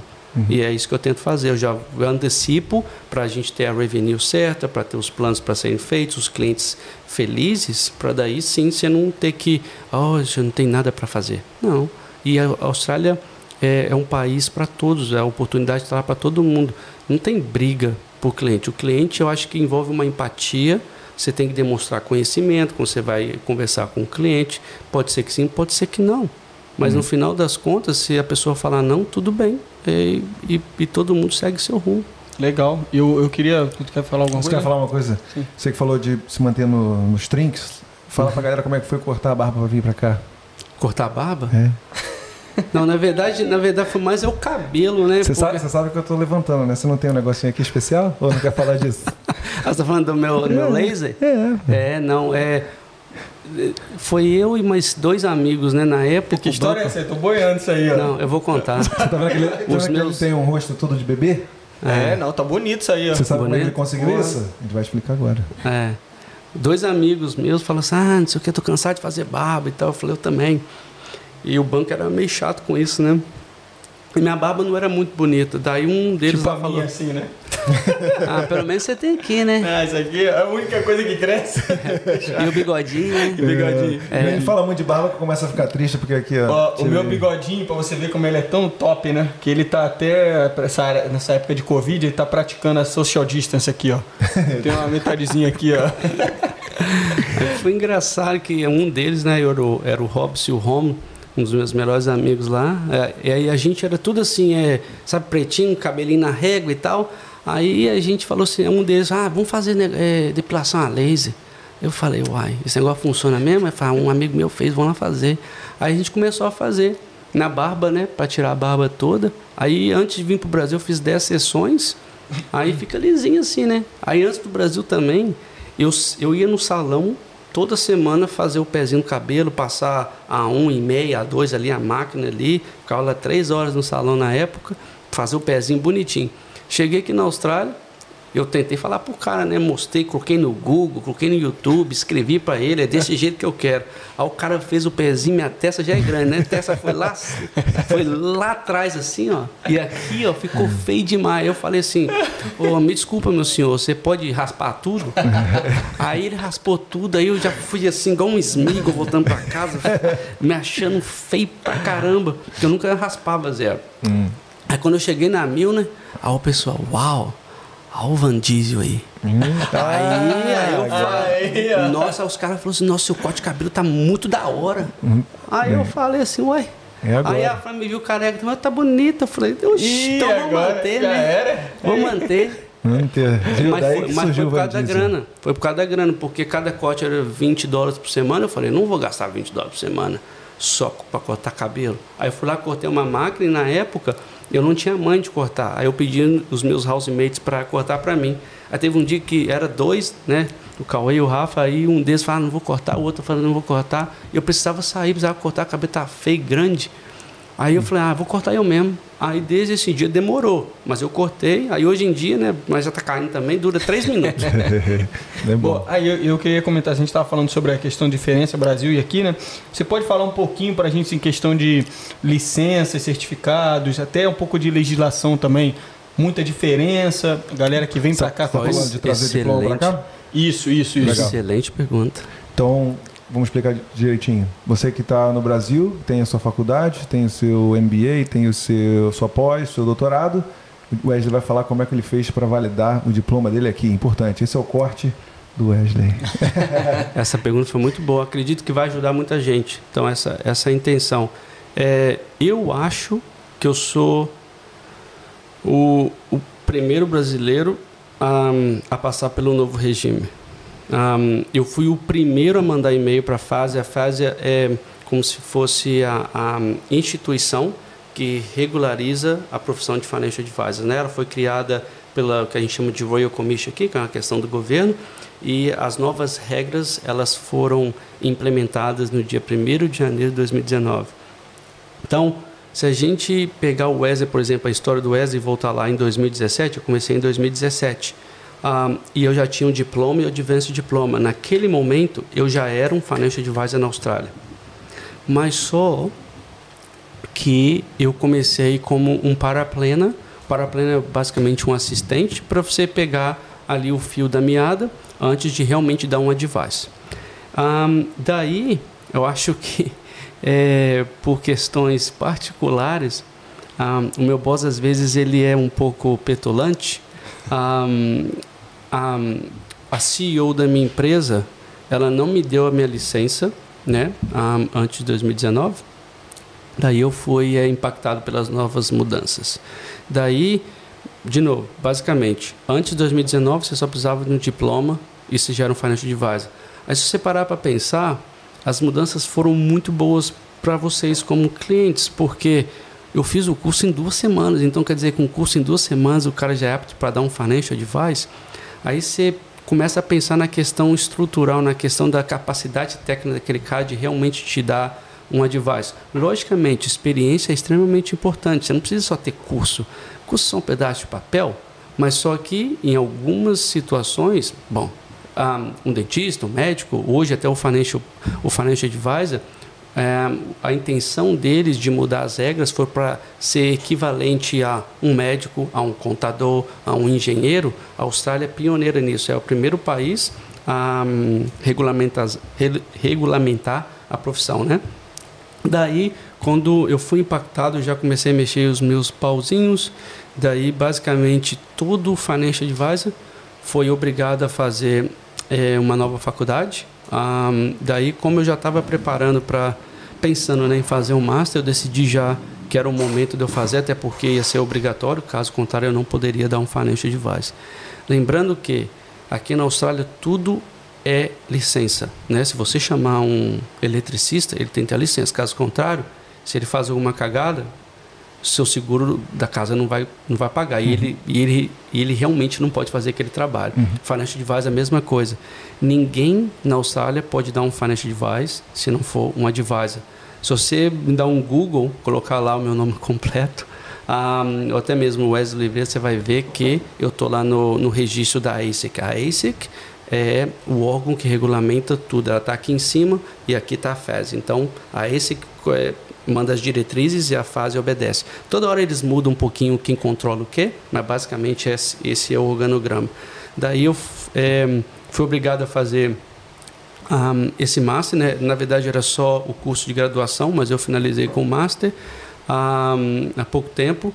E se você for classificado como o que a gente chama de new entrant, que é se você não era um Existing Advisor antes de 2019, você tem que passar por esse processo. Então você vai ter que fazer a faculdade, depois da faculdade você passa para o que a gente chama de Professional Year, que é ficar 12 meses trabalhando e alguém vendo o que você está fazendo. Um, e também você tem que passar na prova. Como tem a prova da OAB, agora tem a prova de Financial Advisor também. E Caramba. lá você tem que é, eu, eu tentei duas vezes. Na primeira eu não passei, eu passei de segunda e eles só falam assim: passou, não passou. Você não tem acesso a nada, você não pode conversar sobre nada. Se você conversar, por exemplo, é, com um colega de trabalho seu, isso infringe o nosso código de ética, que é outra coisa que eles colocaram também. Ou seja, toda profissão que é vista como. É, que vai ajudar a comunidade, né, médico, contador, esse tipo de coisa, você tem um, tem um código de ética, advogado.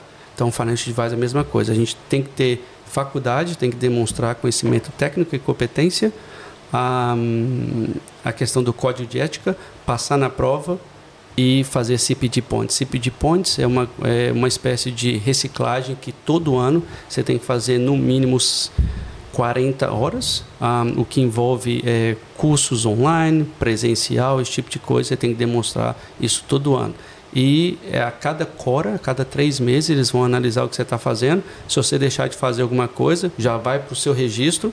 Aí os clientes vão ver, olha, o Wesley não é, fez o CPD Points. Daí já mancha lá o seu, o seu perfil, sabe? Sim. E se você não não fizer durante o ano, dependendo da empresa que você trabalha, eles já tiram sua licença.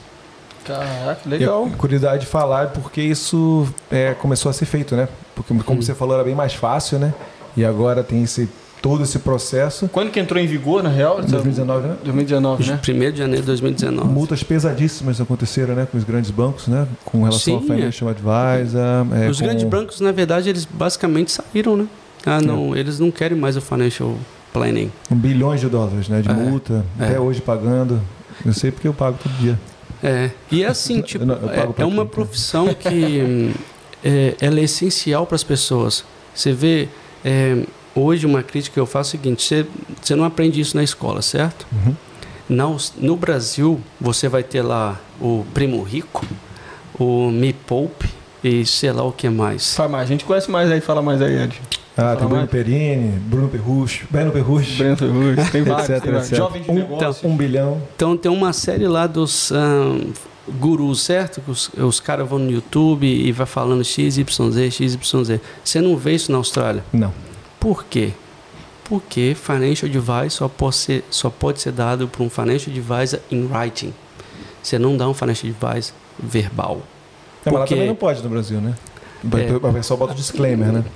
É, mas é muito fácil você botar um disclaimer e falar assim, ah, é, sei lá, cripto tal, tá crescendo, hein, gente? É. Aí, ah, eu mas fiz, é hein? Uma... É, você fala, o que eu estou fazendo, você não pode fazer, mas você está influenciando na decisão de alguém. Então, é, esse é a minha crítica, assim, na, do jeito que a Austrália faz as coisas.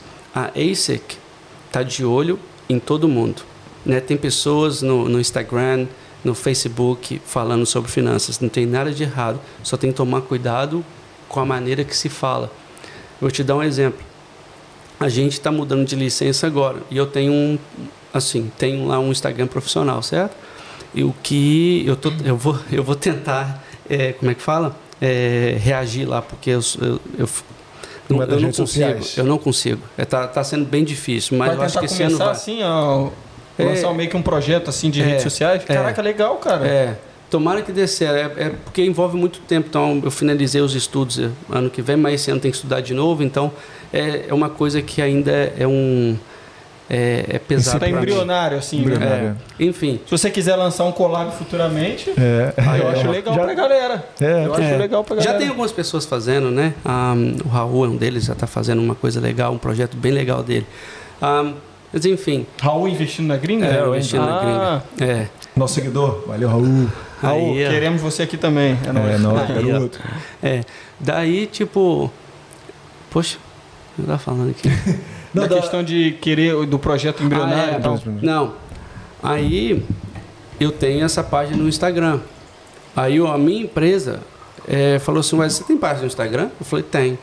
Então desativa, deixa a gente ver o que tem lá e fala o que, que você vai fazer.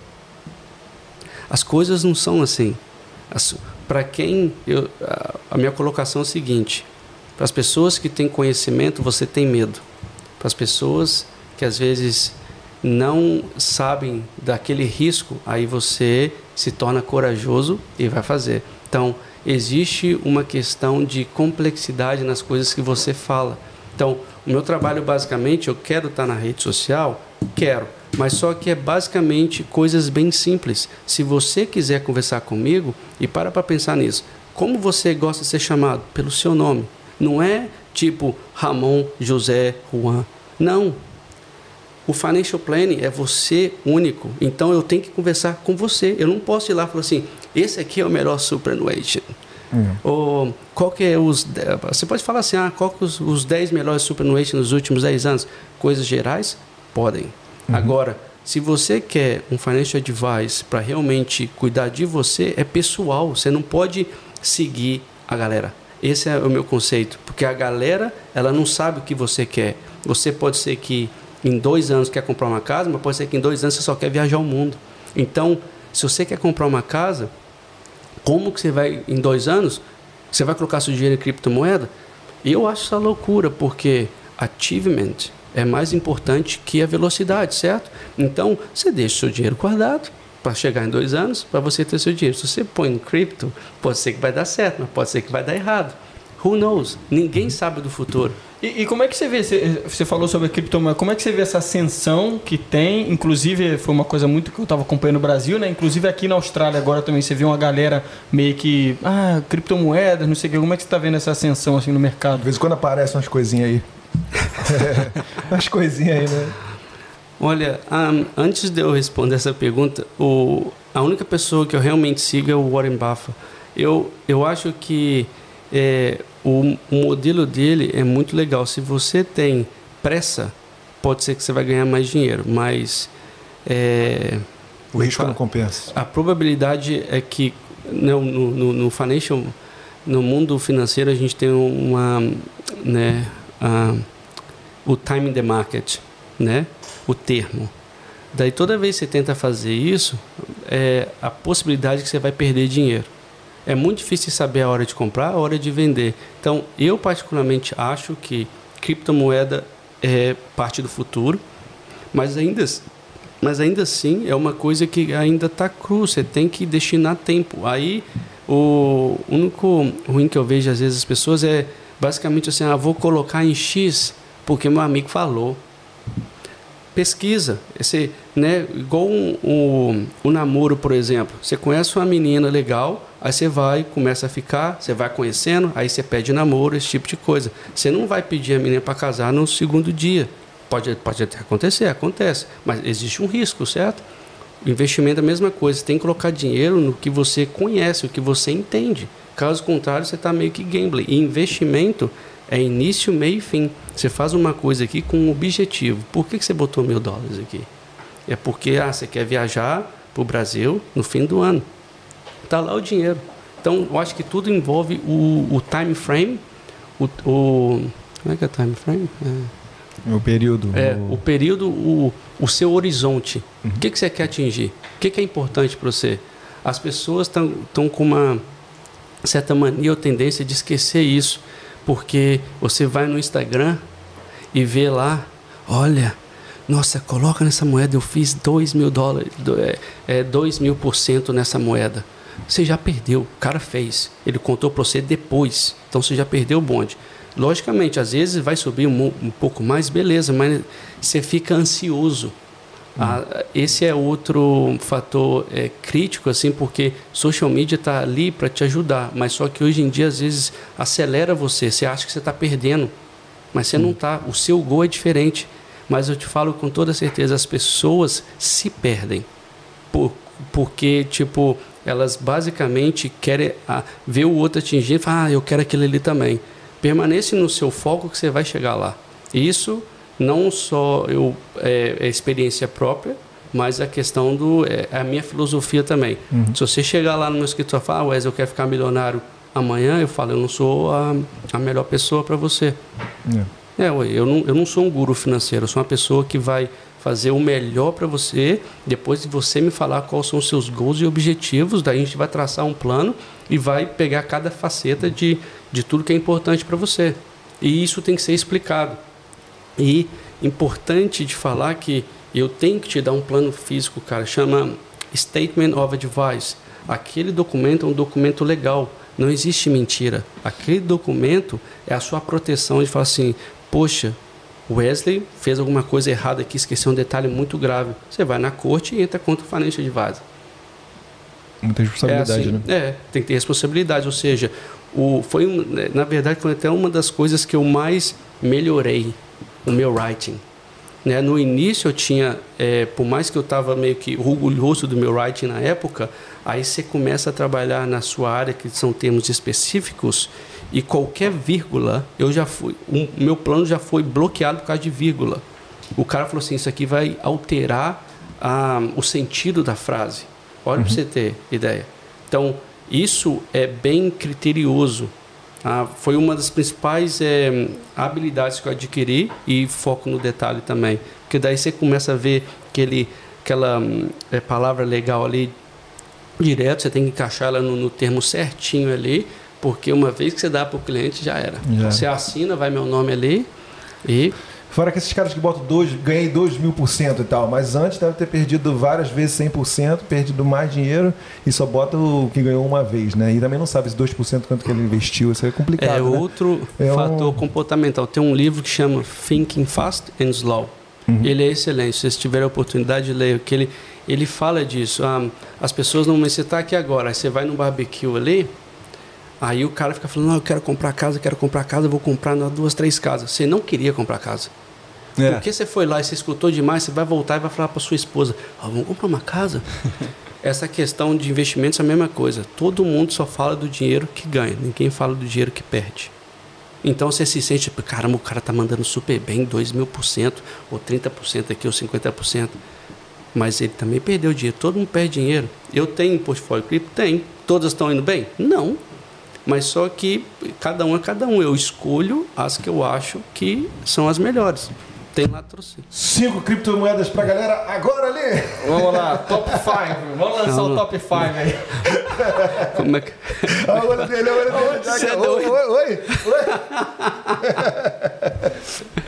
Não, é, não, legal. Tu quer mesmo? Não pode não, não cara. Pode não, não, pode não. Aí eu já saio daqui preso, né, menino? Ele não pode, outro pode. É, você pode. Eu posso, eu posso. É, é bom que ele respondeu já umas três perguntas aqui, só nessa aqui, né? Então, pra Boa. gente, excelente. E uma coisa que eu ia perguntar pra você, então... Quer um suquinho? Que... Só, desculpa, quer um suquinho? Tô tomando, tô Daí, tomando. Vou tomar aqui. Vou botar aqui. Oh, Wesley, que momento então que você fala assim, ó, esse é o momento, uma pessoa assim, tá lá do nada e fala assim, caraca, de repente é hora de eu procurar um financial advisor. Em que momento e por quê? Assim? Em, em qualquer momento, cara. Eu acho que um, respondendo essa pergunta e a outra sobre a questão do paralelo, né, no, no Bom Sucesso era mais investidores institucionais ou pessoas com muito dinheiro, que envolve o cara chegando com 300 mil reais na hora, assim, falar, põe esse dinheiro em algum lugar. Era era high net clients, né, que a gente chama. Um, aqui eu tenho clientes, né, nesse eu posso falar, eu tenho clientes que ganham 40 mil dólares no ano e tem cliente que ganha um milhão. Então o acesso está lá para você. Um, é, né, você vai ter um, a escolha de procurar qualquer financial advisor, advisor que você um, queira conversar, pode ser o Wes, pode ser qualquer outro aí fora. Valeu, papai. Um, o, o modelo que a gente trabalha é o seguinte: é, você está interessado, eu vou marcar um bate-papo com você e vou falar assim, é, tá, o que que você, que que você está querendo? Aí você me explica um pouco. Normalmente o destino ali por volta de duas horas e daí se eu identificar que existe alguma possibilidade, alguma estratégia que vai colocar você na direção certa, daí a gente vai fazer uma pesquisa primeiro, entender qual é o seu supa, qual é o seu cash flow, esse tipo de coisa. Você me manda os seus gastos, daí a gente vai marcar uma segunda reunião e vai começar a traçar algumas algumas ideias. Daí você fala assim, Wesley estou gostando dessa, dessa questão aí. Daí sim, a gente vai marcar o que a gente chama de scope of advice. Eu tenho que é, identificar o que realmente eu preciso fazer para você. E daí, naquele momento, eu vou falar: olha, então tá, baseado no que a gente conversou, a gente vai rever o seu superannuation, vai investir esse dinheiro X aqui, nesse investimento X, para conseguir esse objetivo, um, e a FII vai ser essa. Daí você tem que me dar o seu consentimento para eu desenvolver aquele plano. E você vai ver a FI. A FI, ela só, eu só posso envolver o plano se você falar assim, Wesley, estou de acordo com essa FI. Você não vai ficar vai chegar uma invoice na sua casa, do nada, mil, dois mil dólares lá, um, just because. Uhum. Daí sim eu desenvolvo esse plano. É, quando estiver pronto, eu te chamo para uma terceira conversa, te apresento. Daí, se estiver tudo ok da maneira que você quis ou, ou não, a gente faz ajustes e daí implementa. Então, a questão de é, tipo o, o, o horizonte da pessoa ali, a necessidade da pessoa pode ser você, pode ser você, pode ser ele, pode ser uma pessoa com 30 anos, 35, 40, 70. Eu, graças a Deus, um mito, um mito não, um, uma coisa que eu tinha na cabeça era como ia ser com os meus clientes mais velhos, né? Eu tenho é, clientes com 70 anos de idade, por exemplo.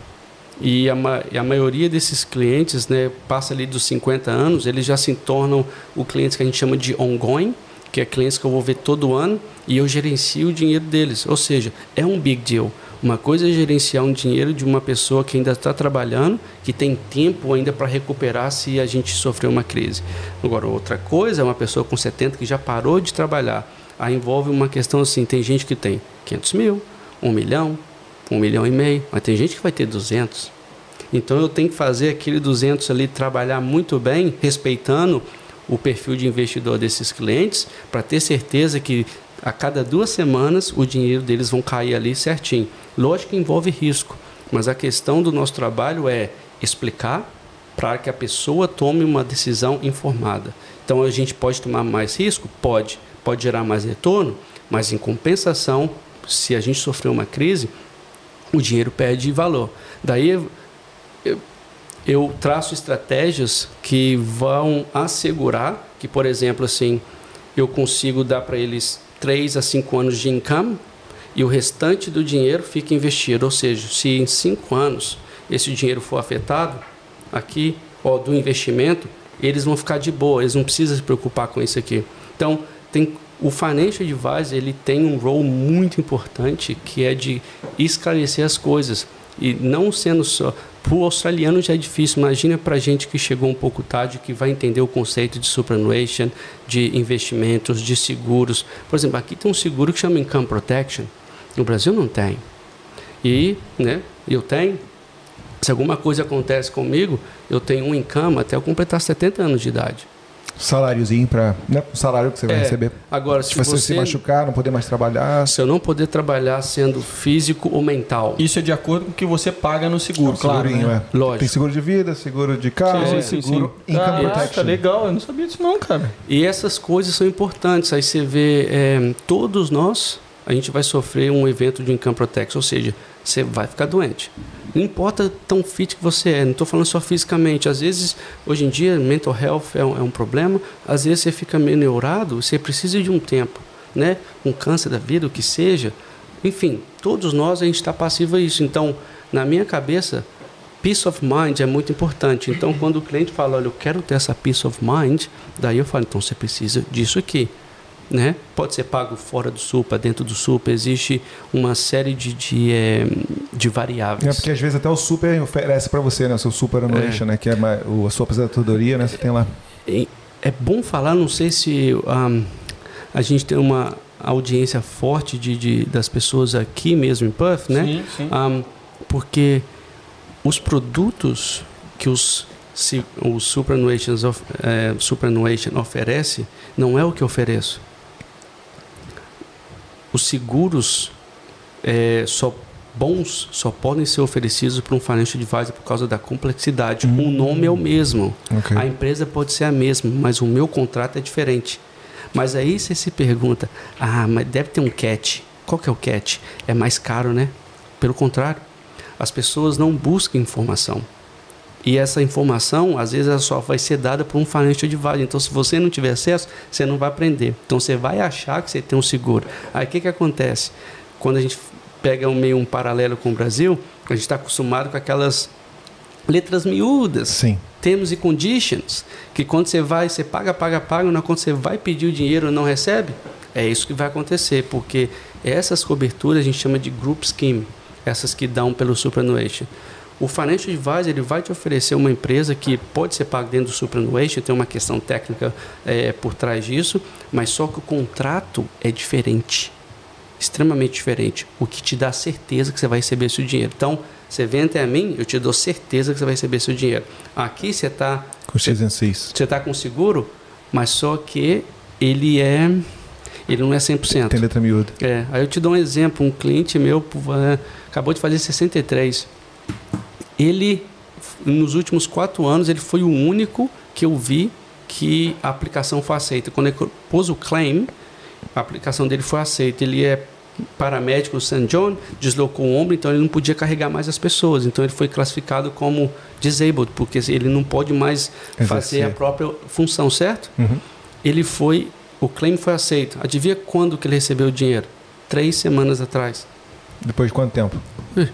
Depois, sei lá, ele tem 63, três anos. Caramba, caceta, isso aí é, é ruim, hein? É. Então, de repente, você Aí, tá por exemplo, comprando Esse não é o ideal. Né? Esse não é o ideal. Uhum. Porque se você tem um seguro, o que você quer que o seguro faça? Que te dá o dinheiro no momento que você precisa. Sim. Ele teve sorte que ele, ele tinha condições de, hum. de tocar a vida. Mas não é todo mundo que está nessa, nessa condição. Entendi. Seu, os seus clientes, é, com, qual, qual a frequência que você tem encontro com eles, marca reuniões assim? Bom, vamos lá. A Mortgage Choice ela é muito forte aqui na Austrália e ela ajuda as pessoas com financiamento.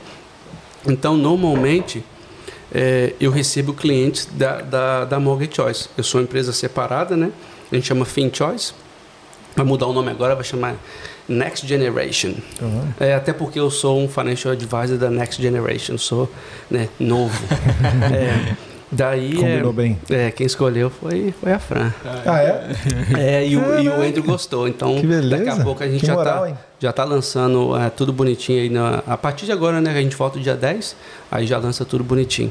Um, enfim, então eu recebo referrals, né? da, da, nossa própria empresa se a, se a, pessoa quiser falar comigo. Nem todo mundo. Você pode falar, não, não quero falar com financial advisor. Mas muita gente quer, ah, agora eu comprei minha casa, eu quero entender o que eu preciso fazer. Estou indo bem, Wes? Ou já quero partir para a próxima, o que, que eu preciso fazer? Um, e tem aqueles casos que uh, o boca a boca também um, já vai ser tem um cliente, é o cliente, pô, fala para fulano de tal para falar com essa, alguma coisa assim. E tem uns clientes que é, eles estão numa posição vão, é, não pode assim não tem uma idade específica mas eles estão numa posição que requer é, monitoramento daí a gente oferece o que a gente chama de ongoing service package esse ongoing service package dá para ele a opção de eu vou ter que mandar um relatório anual para eles todo ano sobre os resultados dos investimentos ah, eles vão receber informações sobre o mercado em geral. Aí tem, tem tipo coisa assim, end of financial year, ou é, começo do ano, alguma coisa assim, o que está acontecendo, tendência a gente manda, e ad hoc assistance, ou seja, ao invés de você me procurar uma vez de um ano e falar assim, eu preciso disso, e eu te cobrar uma FII, não.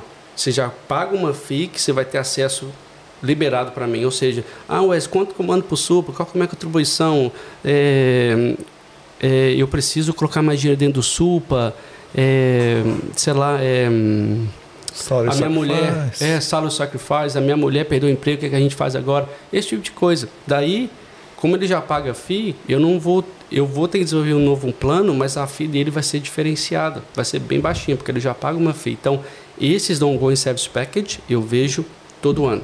Agora, tem um cliente que vai lá, às vezes, vamos supor, o supranueste tem 30 mil ah, e eles estão pagando 1% por ano. Eu vou lá, resolvo, eu coloco, um, ah, faço uma estratégia para a FIS reduzida para 0,3, vai. Ah, daí, mas com 30 mil não dá para você fazer muita coisa. Daí eu falo, olha, sua estratégia já está pronta, você não precisa de mim. Quando isso for crescendo, crescendo, agora que o dinheiro vai entrar, você está ganhando bem, agora você já mudou de X emprego para X, X emprego, é, ou, né, a contribuição vai aumentar. Quando chegar, sei lá, nos 50 ou 70, me procure de novo, daí a gente conversa. E tudo é fix fee, ou seja, eu só cobro uma fee, é fee, é fee for service. Você vai lá, por exemplo, é, o Wesley faz isso para mim, essa é a FI, pronto, acabou. Você não fica, não vai ter nenhum jeitinho, alguma coisa de eu ganhar dinheiro é, sem fazer nada. Aí por isso que esses clientes que são ongoing service package tem um termo que é fora do, do plano, que é uma, uma letra, que todo ano eu tenho que falar para eles, olha, você pagou isso aqui para mim nos, nos últimos 12 meses, você quer renovar? Daí eu tenho que ter o consentimento dele de novo para renovar para os próximos 12 meses. Hum. É bem crítico assim, você tem que... É, e a auditoria é muito forte, né? Todo, todo mês eles vão pegar um dos planos que eu faço e vão falar, o você esqueceu isso ou não esqueceu aquilo. E eu não posso nem apresentar o plano. Antes de fazer é, apresentar o plano, eu mando para a auditoria, eles veem tudo. Ou seja, é um processo muito longo, às vezes passa por quatro, cinco cabeças até chegar em mim de novo, para daí sim apresentar por causa da magnitude. Não é nem a questão é, da estratégia, é a questão legal. Uhum. Para você ter certeza que realmente tudo que você tinha que falar para o cliente está escrito ali. Entendi. E é pesado. Bem legal o ponto que você falou, que às vezes a gente acha que precisa pagar financial advisor para certas coisas, para ter é, conselho melhor, por exemplo, esse negócio do, da, do income protection, né? Uhum. É, você não vai receber. Como é que é isso aí? Depois você me explica melhor. Mas eu queria, no ponto que eu quero chegar é, por exemplo, a gente tem um mortgage broker, uhum. que é para você comprar a sua casa. As pessoas pensam que esse serviço é pago pela pessoa, né? Quando você vai comprar uma casa, Sim. né? Então eu descobri que é uma coisa muito boa, que foi muito necessário. Conselho do meu amigo aqui, pode falar que foi seu conselho nesse caso? pode, pode né? falar, né? eu conheci o Mortgage Broker, nosso amigo Michael, sentei com ele, hum. ele falou, olha só, eu vou fazer o plano aqui para você, você me diz a sua situação e uh, eu vou encontrar para você o melhor deal, o melhor... Uh, Melhor negócio para você comprar a sua casa. E eu não paguei nada para ele. Quem pagou foi o banco que emprestou o dinheiro para mim. Sim. Corretamente? Correto. Então, às vezes você, pô, você tem um preconceito, você não sabe, acha que vai gastar milhões de dólares e tal, mas tá no pacote, você paga muito menos e é uma coisa muito mais vantajosa, vantajosa para você financeiramente, correto? Pelo, pelo contrário, justamente, eu acho que ah, o mortgage broker ele é outro profissional que é essencial na comunidade. Corretor de imóveis. É, é, corretor de imóveis, porque ele vai te dar a melhor opção. Ele, vai, ele tem que identificar o seu perfil certo. Todo mundo, ah, às vezes é self-employed, né, que é autônomo, uhum. às vezes não é. Então, a política do banco é diferente. Então, tem várias. Assim, cara, foi legal que quando gente, eu fiz o processo, né, eu comecei a aprender mais, porque uma coisa é ser financial advisor, outra coisa é ser mortgage broker. Uhum. Por, por, é, por mais que eu trabalho lá, é, é uma área totalmente diferente. Então você vai aprendendo, mas só que as coisas vão mudando com uma velocidade muito rápida também. Uhum. Tem banco que fala assim: a nossa, nossa policy vai é, ser alterada no dia 31 de janeiro. Então você tem que fazer uma coisa até ali. Depois disso, nenhuma aplicação vai ser aceita mais naquele formato. Então, é, e é um sonho, né, cara? A, a comprar uma casa é uma coisa, é a maior operação financeira que você faz na sua vida, Isso. basicamente. Então, se você Imagina você já está criando um laço, que, né, aquela, aquela primeira casa e alguma coisa dá errado. Não, ele está ali para te ajudar a. Ele faz tudo. Você só vai lá, assina os documentos, ele faz a aplicação e tem certeza que tudo vai bem e te dá os follow-ups. Olha, está indo bem, já ganhou aqui o, o approval, o conditional approval, uma coisa assim. Daqui a pouco você já faz o settlement, que é outra parte do processo. E isso você poderia fazer sozinho. Você vai lá no banco, a NZ, o Westpac, Ei, é. eu quero um mortgage aqui. Mas se você for no NZ, talvez eles não são a melhor opção para você. Não é só questão financeira, o package em si, às vezes não vai ser bom. Então, o mortgage broker, ele tem acesso a tudo. E sabe o que é o mais legal também? Que eu acho que, eu acho que virou uma certa regra, mas falando pela, pela nossa empresa, né? Ele vai ganhar uma comissão do banco, logicamente. Mas só que se ele oferecer a NZ, Westpac ou, sei lá, a NAB, a comissão é a mesma. Ou seja, ele não tem motivos hum. para te oferecer uma conflito coisa. Conflito de interesses, não tem. Conflito de interesse. A mesma coisa um financial advisor. Vai estar tá tudo no plano. Quando a gente vai é, dar uma recomendação de seguro, por exemplo, basicamente vai ser a mais barata. Se eu escolher outra, eu tenho que ter motivos suficientes. Vai ter, vai ter, é, como é que fala? Oportunidades, né? Que isso vai acontecer, mas eu tenho que ter uma justificativa plausível. Às vezes é uma, uma condição muito importante para o cliente que só aquela empresa específica vai oferecer. Daí compensa. Mas caso contrário, tem que ser a mais barata. Sim. Mesmo que eu não ganho nada, mas o business ganha. Ganha comissão, igual o mortgage broker, né, de seguro. E é de, de graça para você, né? Vai te ajudar bastante de graça. Porque você não paga, mas outra pessoa vai pagar, com certeza. É, eu, eu, queria até comentar sobre a questão do gasto, você mencionou hum. e tal, como é que funciona e tal. Como que um financial advisor ele, ele cobra pelo serviço? Como, é até curiosidade minha, assim, como que fica essa divisão? Pode falar um pouquinho de valores, por favor? Se, se você puder. Valores? Não, é, é, se porque... você não, não... Eu acho que, é, é, assim, é, depende muito. Eu acho que no código de ética, você tem que demonstrar que você foi, foi reasonable, né? Então, e foi, é, foi até engraçado que outro dia num plano, um auditor falou comigo assim, Wesley, eu sei que você foi, mas ele só deixou uma nota no meu plano falou assim: de acordo com o código de ética, seja reasonable. Você tem que ser fair e reasonable quando você vai cobrar, ou seja, depende da complexidade. Quando eu falei lá que vai ter uma reunião que eu vou ter que identificar o que eu vou fazer, é ali que eu vou falar assim: beleza, então esse aqui é essa FII. Mas se for uma circunstância diferente, se eu tiver que fazer só superannuation, é uma coisa. Agora, se for super, investimentos, já linkado com a compra da casa e taxation, já aí já é uma coisa é, completamente diferente. Eu faço muito plano que é muito complexo. Eu tenho um cliente, por exemplo, que ele é, é, ele é militar. Então, a pensão do militar é totalmente diferente da nossa pensão, uma pessoa mais que trabalha é, uma instituição é, privada, uhum. certo? Um, então, envolve uma questão de... No, no superannuation tem um componente que chama accumulation e defined.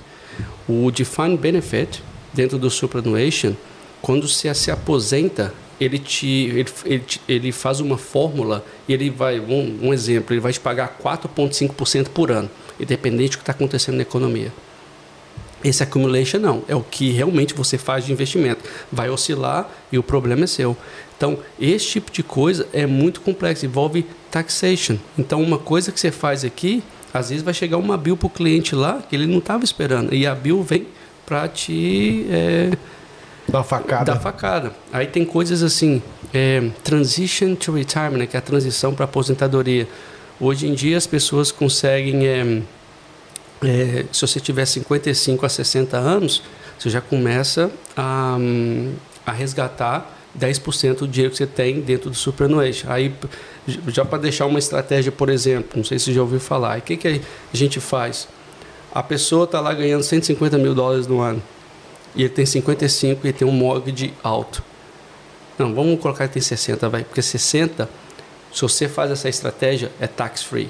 Aí o que, que eu faço? Uma das estratégias, você faz um salary sacrifice, coloca dentro do SUPA. Vamos supor que você coloca 15 mil lá. Então, quando você coloca Todo dia que você coloca dentro do SUPA, você vai diminuir sua carga tributária.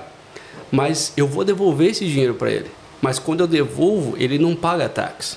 Então, se você ganha 150 mil e coloca 15 mil lá dentro, você vai pagar só 15% de imposto, porque toda contribuição que vai dentro do SUPA você paga 15%. Mas para uma pessoa que ganha 150, ela está pagando quase 37,5% é, de tax. Você já está ganhando ali.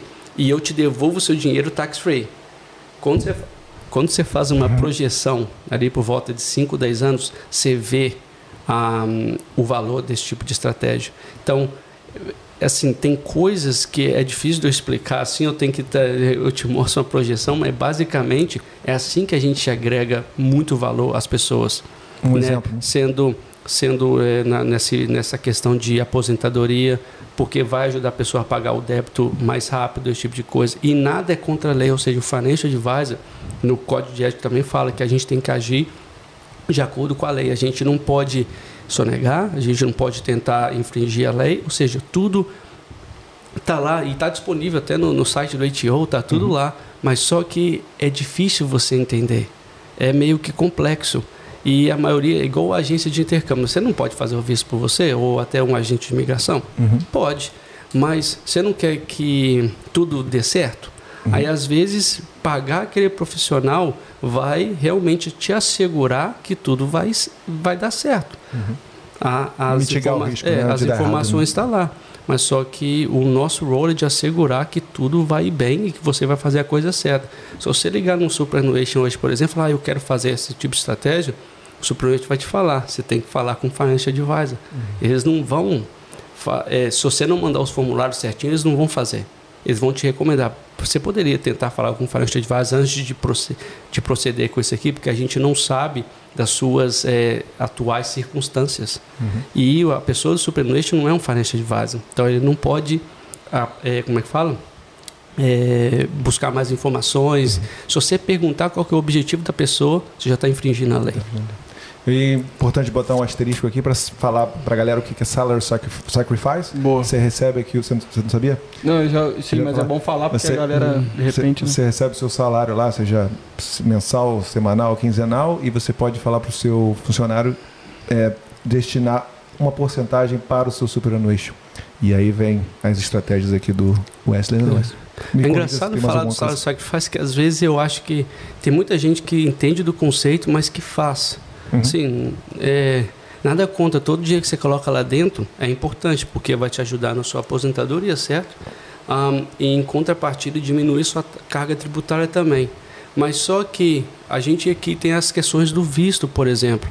É importante você entender a dimensão disso. Uhum. É, não é simplesmente só botar um salário só que faz lá dentro, porque se alguma coisa der errado e você tem que sair do país, você vai pagar se for no visto estudante, você vai pagar 35% de imposto né, na retirada.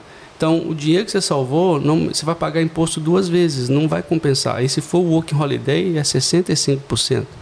É, é, é bem triste, sabe? Então seria mais uh, indicado para quando você já estiver aqui, lá no futuro, tiver sua residência, não, o, de repente. O, eu, indicado é uma palavra é, complicada. Você. É, é, eu acho que o importante é avaliar tudo.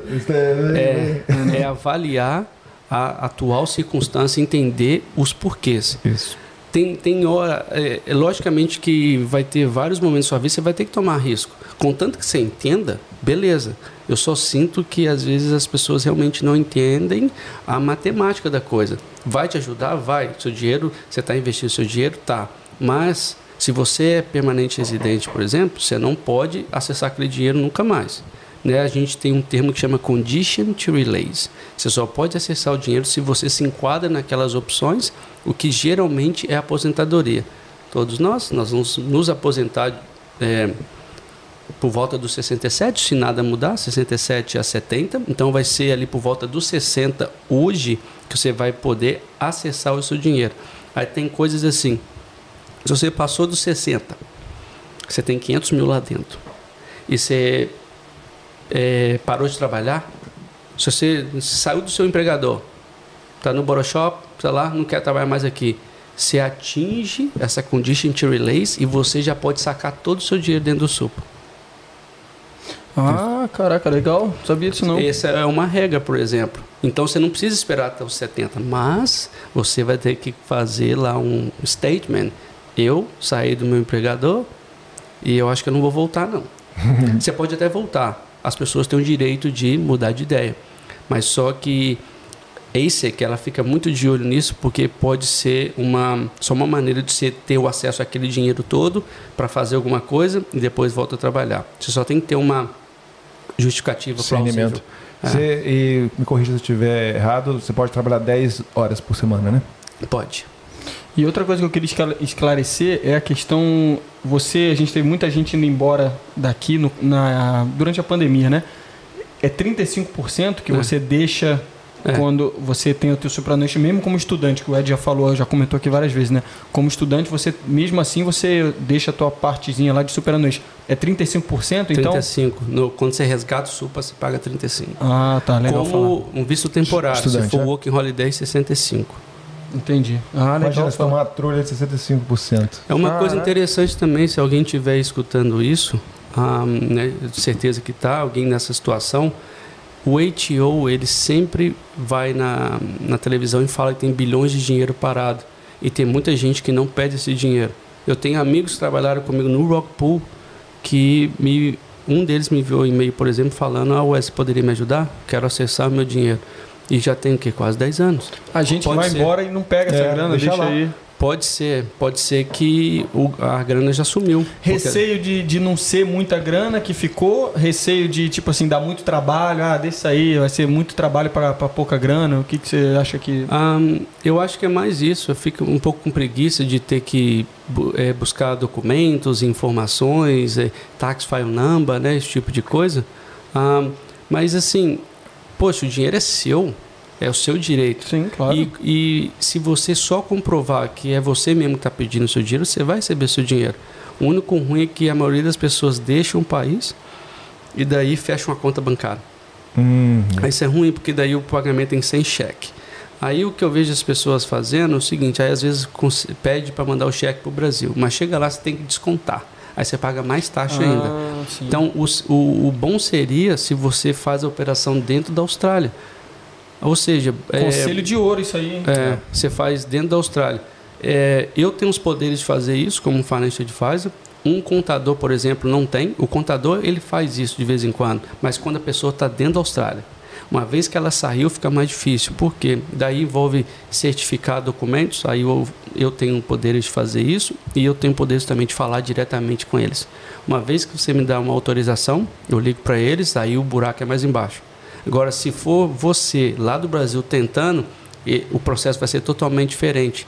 Aí eles pedem documentos do ATO, aí o seu telefone já não está linkado mais com o MyGov, você nunca vai conseguir fazer isso. E ligação internacional, esse tipo de coisa, você tem que ir na embaixada para reconhecer o seu passaporte. Aí você não vai fazer isso. Aí você vai deixando para lá. Eu peguei uma menina, por exemplo, que é, já tem sete anos, cara. E o saldo é bem decente. Yeah. Ainda mais chegando lá no Brasil, em Porra, real. Quatro é. vezes mais? É, quatro fazer vezes uma, mais. fazer uma graça, né? É. e agora que eu queria. Você quer falar mais alguma coisa? Quer completar alguma Não. coisa? Eu queria só é, comentar com você o seguinte: tem aquele velho clichê, né? Que a hum. galera fala, ah, regrinha básica. Hum. Eu vou ter o meu, ter o meu salário aqui, né? Eu uhum. vou gastar menos do que eu, eu ganho. Eu vou investir uma parte disso aí e eu vou tentar não me endividar. Isso aí, ah, teoricamente, muita gente sabe, né? Por que, que você acha que muita gente deixa essa regrinha de lado aí, se envolve em, em problemas, em gastos? Pouca gente segue isso aí. Por que, que você acha isso? Eu acho que é comportamental. Acho que no, no final do cultura do, também. No final do dia, todo mundo tem o direito de ser feliz. É basicamente é o que você quer atingir na vida. Tudo tem uma ação e reação. né? E, e sei lá, se você quer alguma coisa, seja um bem material, uma experiência, vai na fé. O dinheiro vai, vai te proporcionar aquilo ali, certo? Então, é, um exemplo prático assim, olha, é, eu estava finalizando o fazendo o meu master e trabalhando full time, estava pesado, eu fiquei desaparecido durante algum tempo aí, é, fazendo, estudando aos dias de domingo. E eu perdi dois, dois verões, né? Verão, verão, Verões, é. Verões? É. E às vezes eu me pegava assim, caramba, o que, que eu estou fazendo? Por que eu estou aqui? Não, aí eu vi o sol lindo, aí todo mundo se divertindo. Eu falei, caramba. Aí eu, eu, eu me perguntar, o que, que eu estou fazendo aqui agora, nesse office, fazendo assessment? Aí eu voltar, poxa, eu preciso terminar, porque isso aqui é importante, porque vai abrir outro horizonte para mim. A mesma pergunta é com dias, pô, você recebe 100, seu custo fixo é 30 o que, você vai fazer com 70? Aí, sei lá, lazer, mas você tem que. Eu acho que você sempre. Minha avó sempre me ensinou.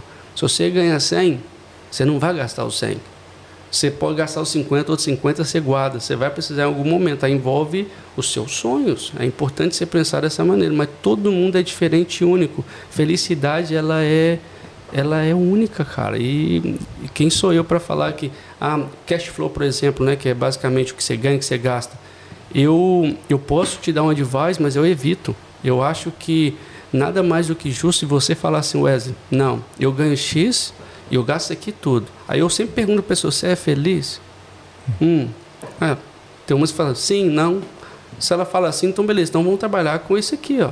Agora, se eu mexo aqui nesse negócio seu aqui, você não vai ter motivação. Isso é uma discussão até que pessoal. Eu e a Frange direto tem essa, essa discussão, teve essa discussão hoje de manhã. Uhum. Esse tipo de coisa é importante. Eu acho que o mais legal é você identificar o que você quer. E daí sim planejar. E vai envolver, ah, eu quero ir no Brasil uma vez por ano, ah, eu quero ir para Bali também, Ah, eu tenho que pagar meu visto. Ah, eu quero comprar minha casa em três anos. Tem, assim, tem muita gente já fazendo isso e fazendo um plano tudo bonitinho, entendendo o que tem que ser feito, porque no final das contas, para pensar assim, se você começou, vai chegar um momento que você vai realizar. Agora, se você não começar aquele processo, as chances são de que não vai dar certo. Pode acontecer alguma coisa no meio do caminho, lógico. O income melhorar, ou alguma, ganhar na loteria, alguma coisa assim. Mas só que, como o Warren Buffett diz, é, um cara com um plano é uma coisa. Um cara sem plano é outra coisa. Então tem um plano em, em, em, em mente, mas não necessariamente para tipo tem gente que gosta de ser eu sou eu sou. Eu tenho que confessar eu para ser feliz não preciso de muita coisa não. então eu o meu único vício é cafezinho no dia de hoje. Mas tem outras pessoas que precisam mais. Então isso aí eu tenho que tentar entrar encontrar um balance sabe para que os gols individuais e como casal, por exemplo, ou como família, sejam concretizados. Sim. Aí a gente, eu, eu e a Fran, a gente sempre tem budget. Uhum. Aí, por exemplo, aí pagou lá as despesas, vai mortgage, é, conta de groceries, né, de comida, aí vem é, todas as um, é, algumas coisas que a gente já nos paga antes de gastar. Beleza, passou dali. Aí depois vem celular, é, plano de saúde, esse Os tipo de coisa, chegando, blá, né? blá, blá. E já tem todas as contas, o dinheiro já cai direto, assim, sabe? Um, e, tipo, é, é, gostoso você ver a evolução daquilo ali. Tem pessoas, igual a Fran, ela gosta de ver o dinheiro subindo, aí ela fica mais empolgada. Então, uma coisa que eu sempre indico para as pessoas também. Ah, se um casal tem um que é, não quer, às vezes não quer salvar demais, ela tem que ver que aquele dinheiro realmente está crescendo para o objetivo dela. Daí a gente cria as continhas, né? hoje os bancos te dão a opção de você criar as continhas. Você coloca lá o gol, você pode colocar foto, você coloca lá holiday, caramba, o target, 3 mil dólares. Você vê o dinheiro indo ali, ó. E a parada é, uma vez que você cria o budget, não toca. Lógico que o plano é flexível, mas se você tem um budget, pelo menos você tem direcionamento. Se você não tem, você vai colocar o dinheiro ali, você nem sabe por que você está tirando o seu dinheiro. Então, saber é igual uma caixa d'água. Põe o dinheiro todo aqui e tem uns caninhos que vai alimentar a sua casa. Então, cada caninho é, uma, é um objetivo que você tem. E é simples. Então, isso aí eu, eu, eu ficaria muito é, é esquisito se eu tivesse que dar um conselho. Eu sempre evito eu evito mesmo. A pessoa, ah, você me ajuda isso? Eu ajudo, mas isso aqui você faz. Porque eu tenho que cobrar. Então, para que, que eu vou fazer uma coisa que eu acho que a própria pessoa pode colocar na folha de papel e falar assim, ué, isso aqui é o que eu gasto e, e pronto. O que, que eu faço com o restante do meu dinheiro? Tem uma empresa que chama My Budget. Pô, os caras cobram um absurdo para segurar o seu dinheiro. Eles seguram mesmo sua conta e só te dá o que você pode gastar ali pronto. Caraca. Se você é igual o personal trainer, né? Você vai lá para o cara gritar no seu ouvido. Se você é desse perfil, faça. Tem coisas, tem tudo para cada panela tem a sua tampa, né? Então, é, sei lá, é, da, é dessa maneira que Então eu, você paga por My Budget para ele segurar o seu dinheiro. É. Você dá um dinheiro para ele segurar o seu dinheiro, não é, te dá de jeito nenhum. É, ele. Caraca. Você nunca tinha ouvido falar, não. É. é. isso, tudo por aplicativo, né? Essa questão que é. você falou, eu uso bastante. Cria um, uma nova continha ali, é. você pode botar uma fotinho ali do bota uma foto lá, uma foto lá das Maldivas. Aí você é. começa a juntar a graminha ali, ó. É exatamente fácil, né? Se, te, se eu te falar então, lá no, no Brasil, a gente está acostumado a altas rentabilidades, né? altas volatilidades e tudo Ai, mais. Estava esperando né? essa Taxa pergunta. de juros, Selic, papapá, vai para 2, vai para 10, vai para 15. E aqui é tudo, né, baixinho, interest rates lá baixinhos, você bota a poupança daqui, o que? Meio por cento ao ano, coisa assim. Então, hum. Como é que é essa, essa, como foi essa mudança de chave aí, né? De, de ver essa volatilidade toda e agora trabalhar com uma volatilidade bem pequena, taxa de juros bem baixa, etc.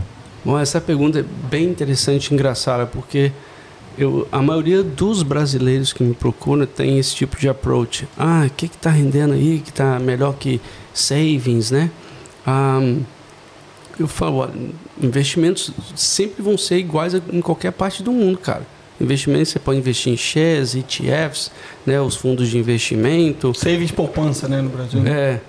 E lá é totalmente diferente. Aqui o bom é o seguinte: o, né, a taxa de juros é tão baixa que quando você vai comprar um imóvel, você, é, é, você consegue pagar de boa, é affordable. Você vai financiar um carro se você quer, quer dar um upgrade para você viajar aí para o sul e tal, você consegue pagar. Agora, você, no mesmo tempo, você quer que o banco te paga 7%? Não dá, não, ué. Hum. Não tem coisas que não, não é, é, é extremamente hilário de se pensar. E a pessoa, assim, a crítica é o seguinte, e o, o Raul sempre fala, ah, sua conta seja não está rendendo nada. Mas tudo tem um objetivo. Qual é o objetivo?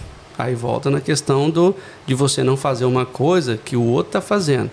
Você quer, você precisa do dinheiro que em seis meses, um ano, para que, que você vai tirar o dinheiro?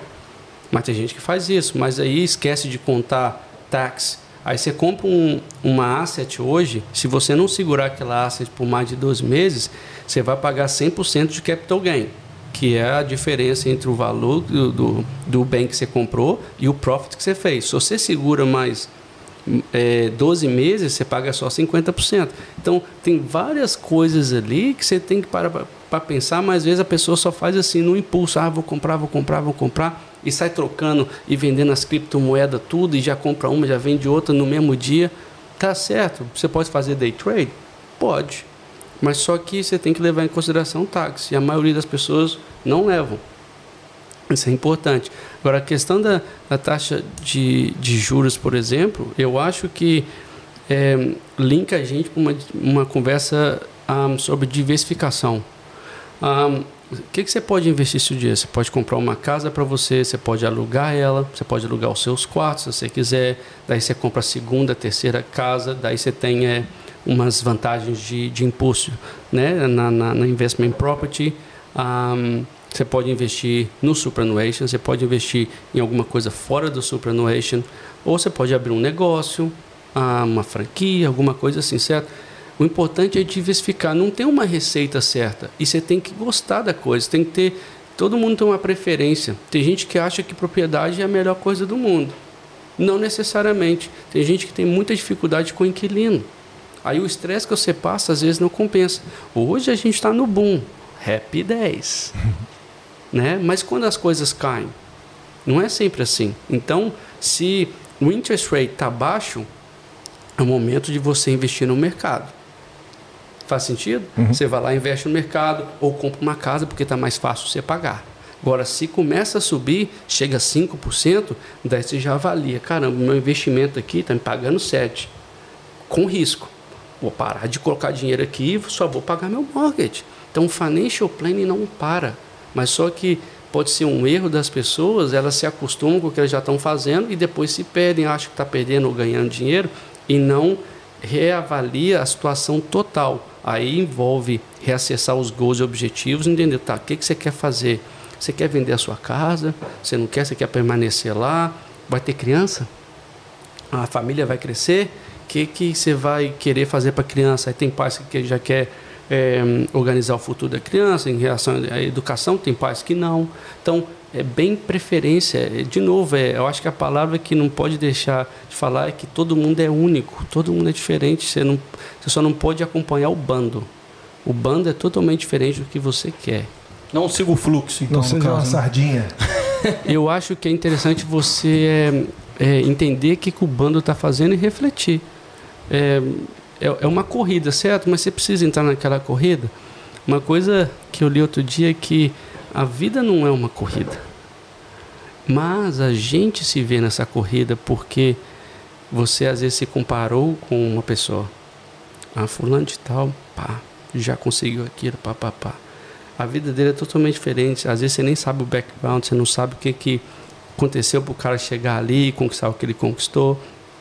Todo mundo tem um struggle, sabe? Então, é, eu acho que é mais essa reflexão de você realmente entender o que você quer ao invés de querer algo mais, e daí sim você faz o seu plano, e eu te garanto, te garanto, com o plano você chega lá. Isso é hum. garantido. Logicamente que o cara, o cara lá em cima, ele sabe de tudo. The então, man above. É, the man above, ele sabe de tudo. Deus é bom demais, mas só que, na minha concepção, ele sempre fala assim para você. Então você faz o certinho, você vai ali, pelo menos você está no caminho. Logicamente que o caminho, ele fala, né? Deus escreve certo por linhas tortas. Então, às vezes vai ter algumas coisas, algumas ruas, curvas ali que você vai ter que passar, mas no fim você chega lá. E, por exemplo, essa questão de compra da casa. Poxa, hoje está muito caro, mas quem comprou lá um ano, dois anos atrás, fez um baita de um negócio, porque pegou taxa de juros baixa. E isso envolve estar tá preparado e aproveitar o timing. Agora, se você não está, suas chances são menores. O cara que já está se preparando e, e, acontece uma coisa dessa, o cara está com um emprego que é stable, o cara vai, o cara vai, o cara vai pôr a aplicação.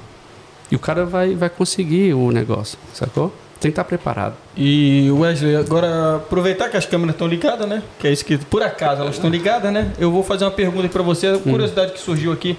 É, eu, eu ouço muita gente falar que é, por questões assim de aprovação, é, de financiamento e tudo mais, é bem mais fácil, é, é melhor assim que a, que a pessoa aplique para uma casa depois, é, isso é conversa de Austrália, assim, né? Depois hum. se aplique para o financiamento de um carro. Isso aí tem, tem fundamento? É mito? É verdade? Não, acho que tem um certo fundamento, mas isso aí é mais é com mortgage broker. Um, eu acho que tudo depende assim, né? Você viu lá, é, o certo, assim, em teoria, é que você sempre tente dar 20% do valor do imóvel, né? Isso é um, meio que uma regra. Uhum. Mas só que com 5% você compra.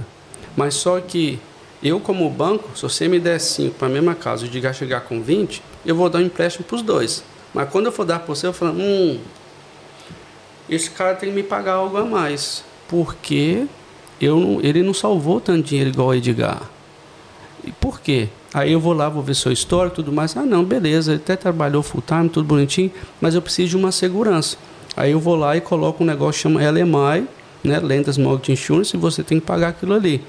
E daí, é, se você tem um financiamento, por exemplo, às vezes compensa pagar, às vezes não compensa, porque às vezes o dinheiro que você tem para pagar o financiamento é o dinheiro que você vai dar de depósito para evitar essa taxa.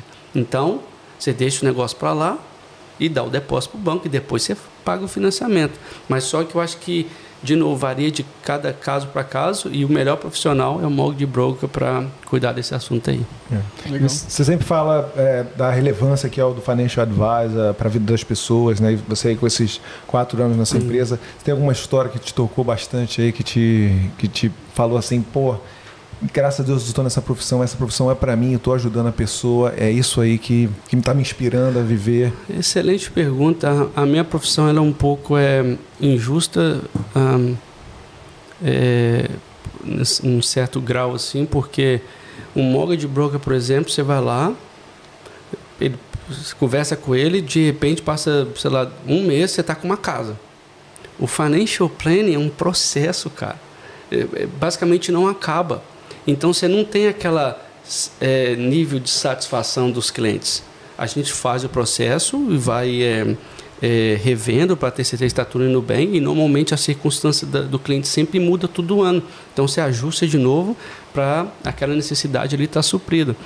Mas só que eu eu, é, eu desenvolvi muitos bons relacionamentos nos últimos anos, principalmente com esses ongoing service clients e as pessoas é, ali é, acima de 40 anos é, tendem né, a ser um pouco mais maduras e um pouquinho mais é, é, perceptiva. Mas só que os, os velhinhos são os que realmente me dão muito valor. A pessoa que está ali.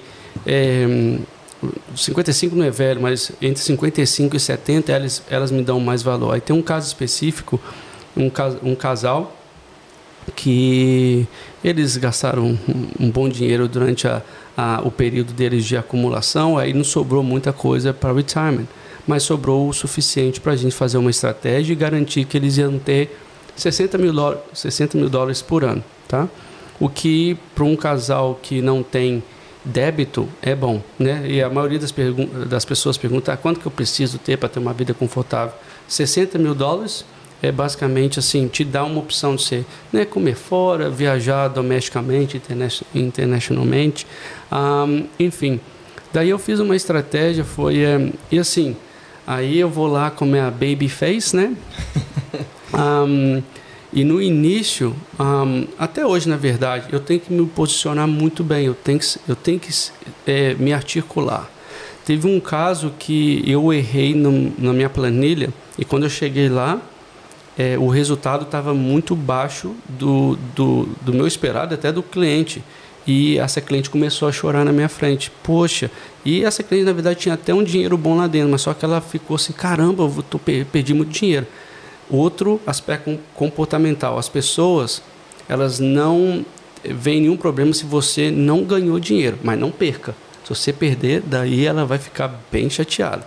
Daí eu falei com ela assim, e foi a primeira vez, é, foi é, quase quatro anos atrás, foi a primeira vez que eu vi esse cliente, já era um ongoing service client, eu já estava taking over o outro financial advisor, então eu tinha uma pressão, eu já cheguei com uma pressão de deixar eles felizes, mas quando eu apresentei o resultado, ela chorou e ficou chateada. E, elas, e ela morava depois de Mandra. Fui lá, aí eu falei com ela, desculpa, eu acho que tem algum erro aqui, você me dá um dia que eu vou voltar para o escritório e amanhã eu tô aqui de volta. Ela, beleza. E ela tava, ela queria me bater. Daí eu fui lá e vi o erro, cara. Eu vi o erro, falei, caramba, graças a Deus eu vi esse erro, corrigi, voltei para lá. Aí eu falei, olha, tá aqui, não sei o que, tá bem melhor agora, não realmente. Mas ela ficou meio assim comigo. Ela ficou meio assim. Aí eu falei, você quer renovar? Aí o marido, que é um pouquinho mais velho e um pouquinho debilitado, ele falou assim, hum, eu quero. Vamos dar uma oportunidade para o Wes. Acho que a gente começou com o pé esquerdo ali, mas você demonstrou para a gente, você correu atrás e foi um erro. Erros acontecem. Aí na segunda, e ela é bem firme assim, a esposa, né? A segunda já, já cheguei lá com medo de novo, no, no, no, no próximo ano. E ela, e aí, como é que foi agora? Como é que foi? Eu falei, não, resultado positivo e tal. Aí no terceiro ano, ela já virou para. Porque eu só cuido do, do Supernation dele, que é bem large. Ela falou assim: agora cuida do meu. Você não quer cuidar do meu? Aí eu falei com ela: olha, o seu ainda está crescendo. Deixa eu só cuidar dele, porque a diferença de idade dos dois é bem grande mais de 25 anos. Então ele já construiu e ela fica cuidando dele e tal. Eu falei: não, porque eu não acho que cabe aqui uma FII. Dali em diante, ela já mudou totalmente comigo. Primeiro, acrescentei valor, transparência, uma questão de. Eu poderia falar, vou cuidar, e essa aqui é a FI. E eu falo, pô, se eu não, não vou acrescentar um valor substancial, não vou fazer nada. Então eu expliquei para ela. E hoje em dia, tipo, esse, esse ano que passou, eu fui lá, ao invés da gente falar de resultados, a gente ficou falando das holidays. Então é esse relacionamento que é importante para mim. Logicamente que eu tenho que mostrar growth, mas só chega num patamar que é o relacionamento que interessa. No final das contas, as pessoas precisam de alguém para confiar. Eu faço o meu melhor. E eu sempre falo, olha, eu não sou um guru e eu não tenho uma crystal ball, mas eu estou aqui para trabalhar para você. Você paga uma FII para mim, eu vou fazer o possível para gerar retorno para você. Mas, se o presidente dos Estados Unidos falar alguma coisa e mudar a situação econômica do, global, eu não sou o culpado. Aí a gente vai, lógico que eu tento antecipar, mas não é, eu não acerto todos os dias. Ah, e daí, e, e, só com consentimento do cliente que eu vou lá e altero. Eu tenho a opção de alterar, mas só que eu sempre informo, olha, estou mudando esse investimento por causa disso, disso, disso, eu mando, eu mando o documento para eles, eles vão lá, assinam, mandam para mim, aí eu faço a operação. Agora, outro caso foi muito gratificante, porque outro casal de velhinho, a 67, e eles estão com problema de saúde, né? Um, é bem debilitado. Esse eu vi ela, os dois em outubro, ela falou assim, Wes, eu acho que eu não passo desse ano. É, eu falei, você tá, não, você está falando a boca para fora. Eu falei, não, eu tô com medo, porque ela fez uma operação de coração e tal. Aí ela é muito freak assim com finanças, é que é tudo certinho, ela era contadora e tal. O marido é mais relaxado. Um, e daí eu falei, não, olha, é, vai dar tudo certo. Daí eles foram para uma, uma viagem, pegaram a Cape Van deles e foram, e foram viajar. Na, no meio do caminho alguma coisa aconteceu, quebrou o carro e tal. Aí ela falou assim, Wesley, a gente vai precisar de dinheiro. Eu falei, tá na mão, quanto você precisa? Ah, eu acho que falou 15 conto. Eu falei, não, eh, tá, mas o Wesley vai atrapalhar tudo, aí vai ficar sem dinheiro, como é que ele vai fazer, não sei o quê. Aí eu falei com ela assim, não, você está esquecendo de tudo que a gente planejou. E lá atrás eu fiz uma estratégia que eu, eu deixei um pouco de dinheiro em cash para emergência. Eu falei, tá tudo certinho. É, as pessoas esquecem. Então, o meu trabalho também envolve lembrar: olha, tá tudo certinho. Vou te dar os 15 mil. Em dois dias tá na sua conta aí. Você conserta o carro e toca holiday. Ela voltou. Aí, assim, de boa, foi a primeira vez. Primeira vez. E aconteceu em outubro do ano passado. Que um cliente chegou, foi lá no escritório, os dois, levou um vinho para mim levou uma cartinha e escreveu assim: Wesley, obrigado pela, pela diversão que você nos deu sem sofrer nenhum estresse. Saca? Aquilo ali para mim foi surreal. É porque a gente, como franchise não tem muito disso, saca? Ou, ou, ou, ou, naqueles casos extremos de morte, né? Que às vezes é, você tem que lidar com as empresas de seguros. Eu só tive uma vez e foi a filha do cliente. Um, e daí, né? Dinheiro nenhum paga. E ele não estava interessado assim no, no, dinheiro, mas só que direito é direito, então a gente luta para dar aquele dinheiro para o cliente e o cliente não, ele não se envolve. Eu tenho poder para é, trabalhar no, no, como é que fala, no behalf, background, no, é, on behalf, yeah. on behalf of the client. e daí eu resolvo tudo. Eu só fico ali no intermediário, né? Legal. Mas foi muito da hora. Pô, gostei disso aí. Essas histórias assim é que tocam, né? Essa é, história que, que toca humaniza né, a profissão, né? Porque a gente pode falar de técnica, falar de conhecimento, falar de teoria, né? Mas a, humanização é quando tem os casos reais que acontecem na vida de, da gente, e, né? Eu não sei se você sabe, mas eu sou chorão. É. Eu sou bastante chorão. Ah, eu tô até melhorando ultimamente, mas eu choro com, com os clientes direto e já tive dois casos, por exemplo. Aí, é, de novo, a, a função é totalmente é diferente essa parada só de investimento, cara. Tive duas pessoas que falaram que ia. Aí, graças a Deus, eu já tinha feito uma espécie de um curso para como lidar com esse tipo de coisa. E eu fui ali, conversei com a pessoa, graças a Deus os dois estão aí até hoje.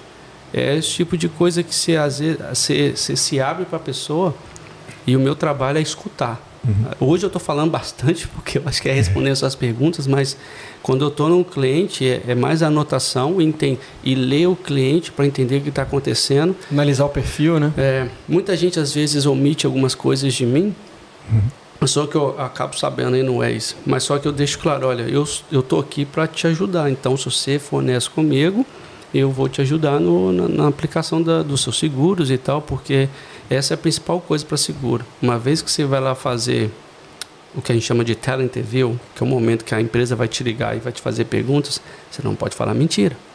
Uhum. Se você falar mentira, pode ser que eles vão descobrir. Aí sim você não recebe o dinheiro. Agora, se você falar a verdade e eles te derem a policy, nada vai proibir você, nada vai inibir você de receber o dinheiro.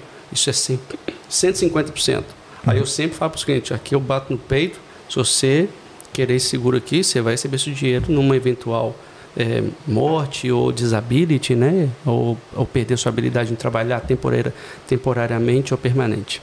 Vamos falar de coisa boa então, hum. a questão do seu visto. Como hum. é que hum. você, como é que foi que você recebeu o seu visto? Qual foi a estratégia e como deu certo e como está agora Pô, mas você aí vai, mas, mas, vai demorar três horas de podcast. Ah, é? você consegue dar uma eu vou, eu vou resumir rapidão. Um, Basicamente... a gente pode fazer um número 2, aí você fala mais detalhadamente. Ah, pode ser. Mas agora você pode. Um, bom, a experiência foi um tanto pouco é, bem é, inusitada, um pouco difícil, digamos. Eu acho que todos nós vamos passar de novo por dificuldade. A, a, a gente é igual, tá todo mundo lutando pela mesma coisa, principalmente essa questão de visto, mas enfim. É, eu, né, a gente primeiro aplicou pela Fran, Aí daí passou um tempo, infelizmente é, foi negado. E em seguida, ah, como eu já estava na Mortgage Choice, daí eu abri meus olhos para aplicar como Financial Advisor. Um, mas aí, engraçado que a imigração parece que ela sabe de tudo que está acontecendo na vida dos outros. Quando eu estava reunindo as, as, documentações, eles tiraram a minha ocupação da lista.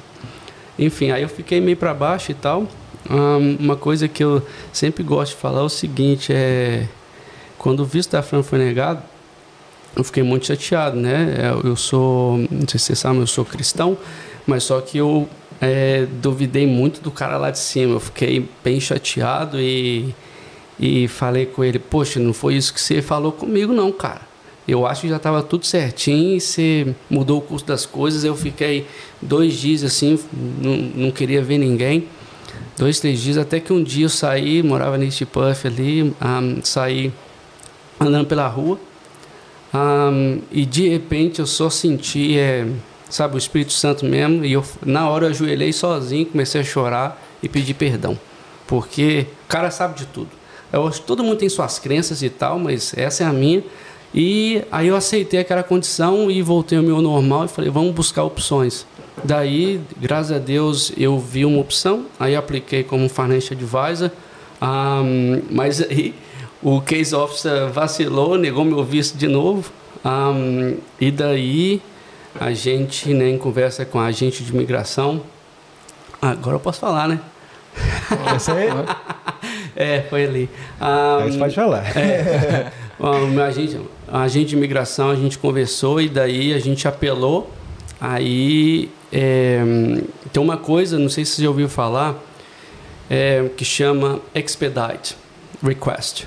Um, você consegue fazer esse pedido para a imigração quando o caso é sério, você consegue provar que o seu visto tem que sair rápido. Então eu pedi esse pedido, foi aceito e assim eu apliquei num dia, eu acho que com três semanas o visto, o cara já acessou meu visto e falou assim, ah beleza, a nomination foi aprovada, eles foram lá e negaram o visto, o que não faz muito sentido. Enfim, aí é, quando a gente começou a conversa, eu falei que eu trabalhei no banco de investimento. Eu sou formado em administração, pós-graduado em finanças e né, o diploma, advanced diploma e o master agora. Um, e o cara, por algum motivo, achou que eu estava trabalhando como contador. Hum. Porque no departamento financeiro eu fazia uma conciliação que eu tinha que oversee o departamento de finanças, cobranças e investimento. Mas só que eu nunca fui contador. Aí ele vacilou, foi, foi por isso que ele negou meu visto. Daí eu fui na, na, na corte, né? Aí marcaram minha apelação de novo, aceitaram meu pedido de ser rápido, porque às vezes os caras vão demorar um ano, dois anos. Aí eu fui lá na corte, um, daí meu boss também foi, agente de imigração e tal.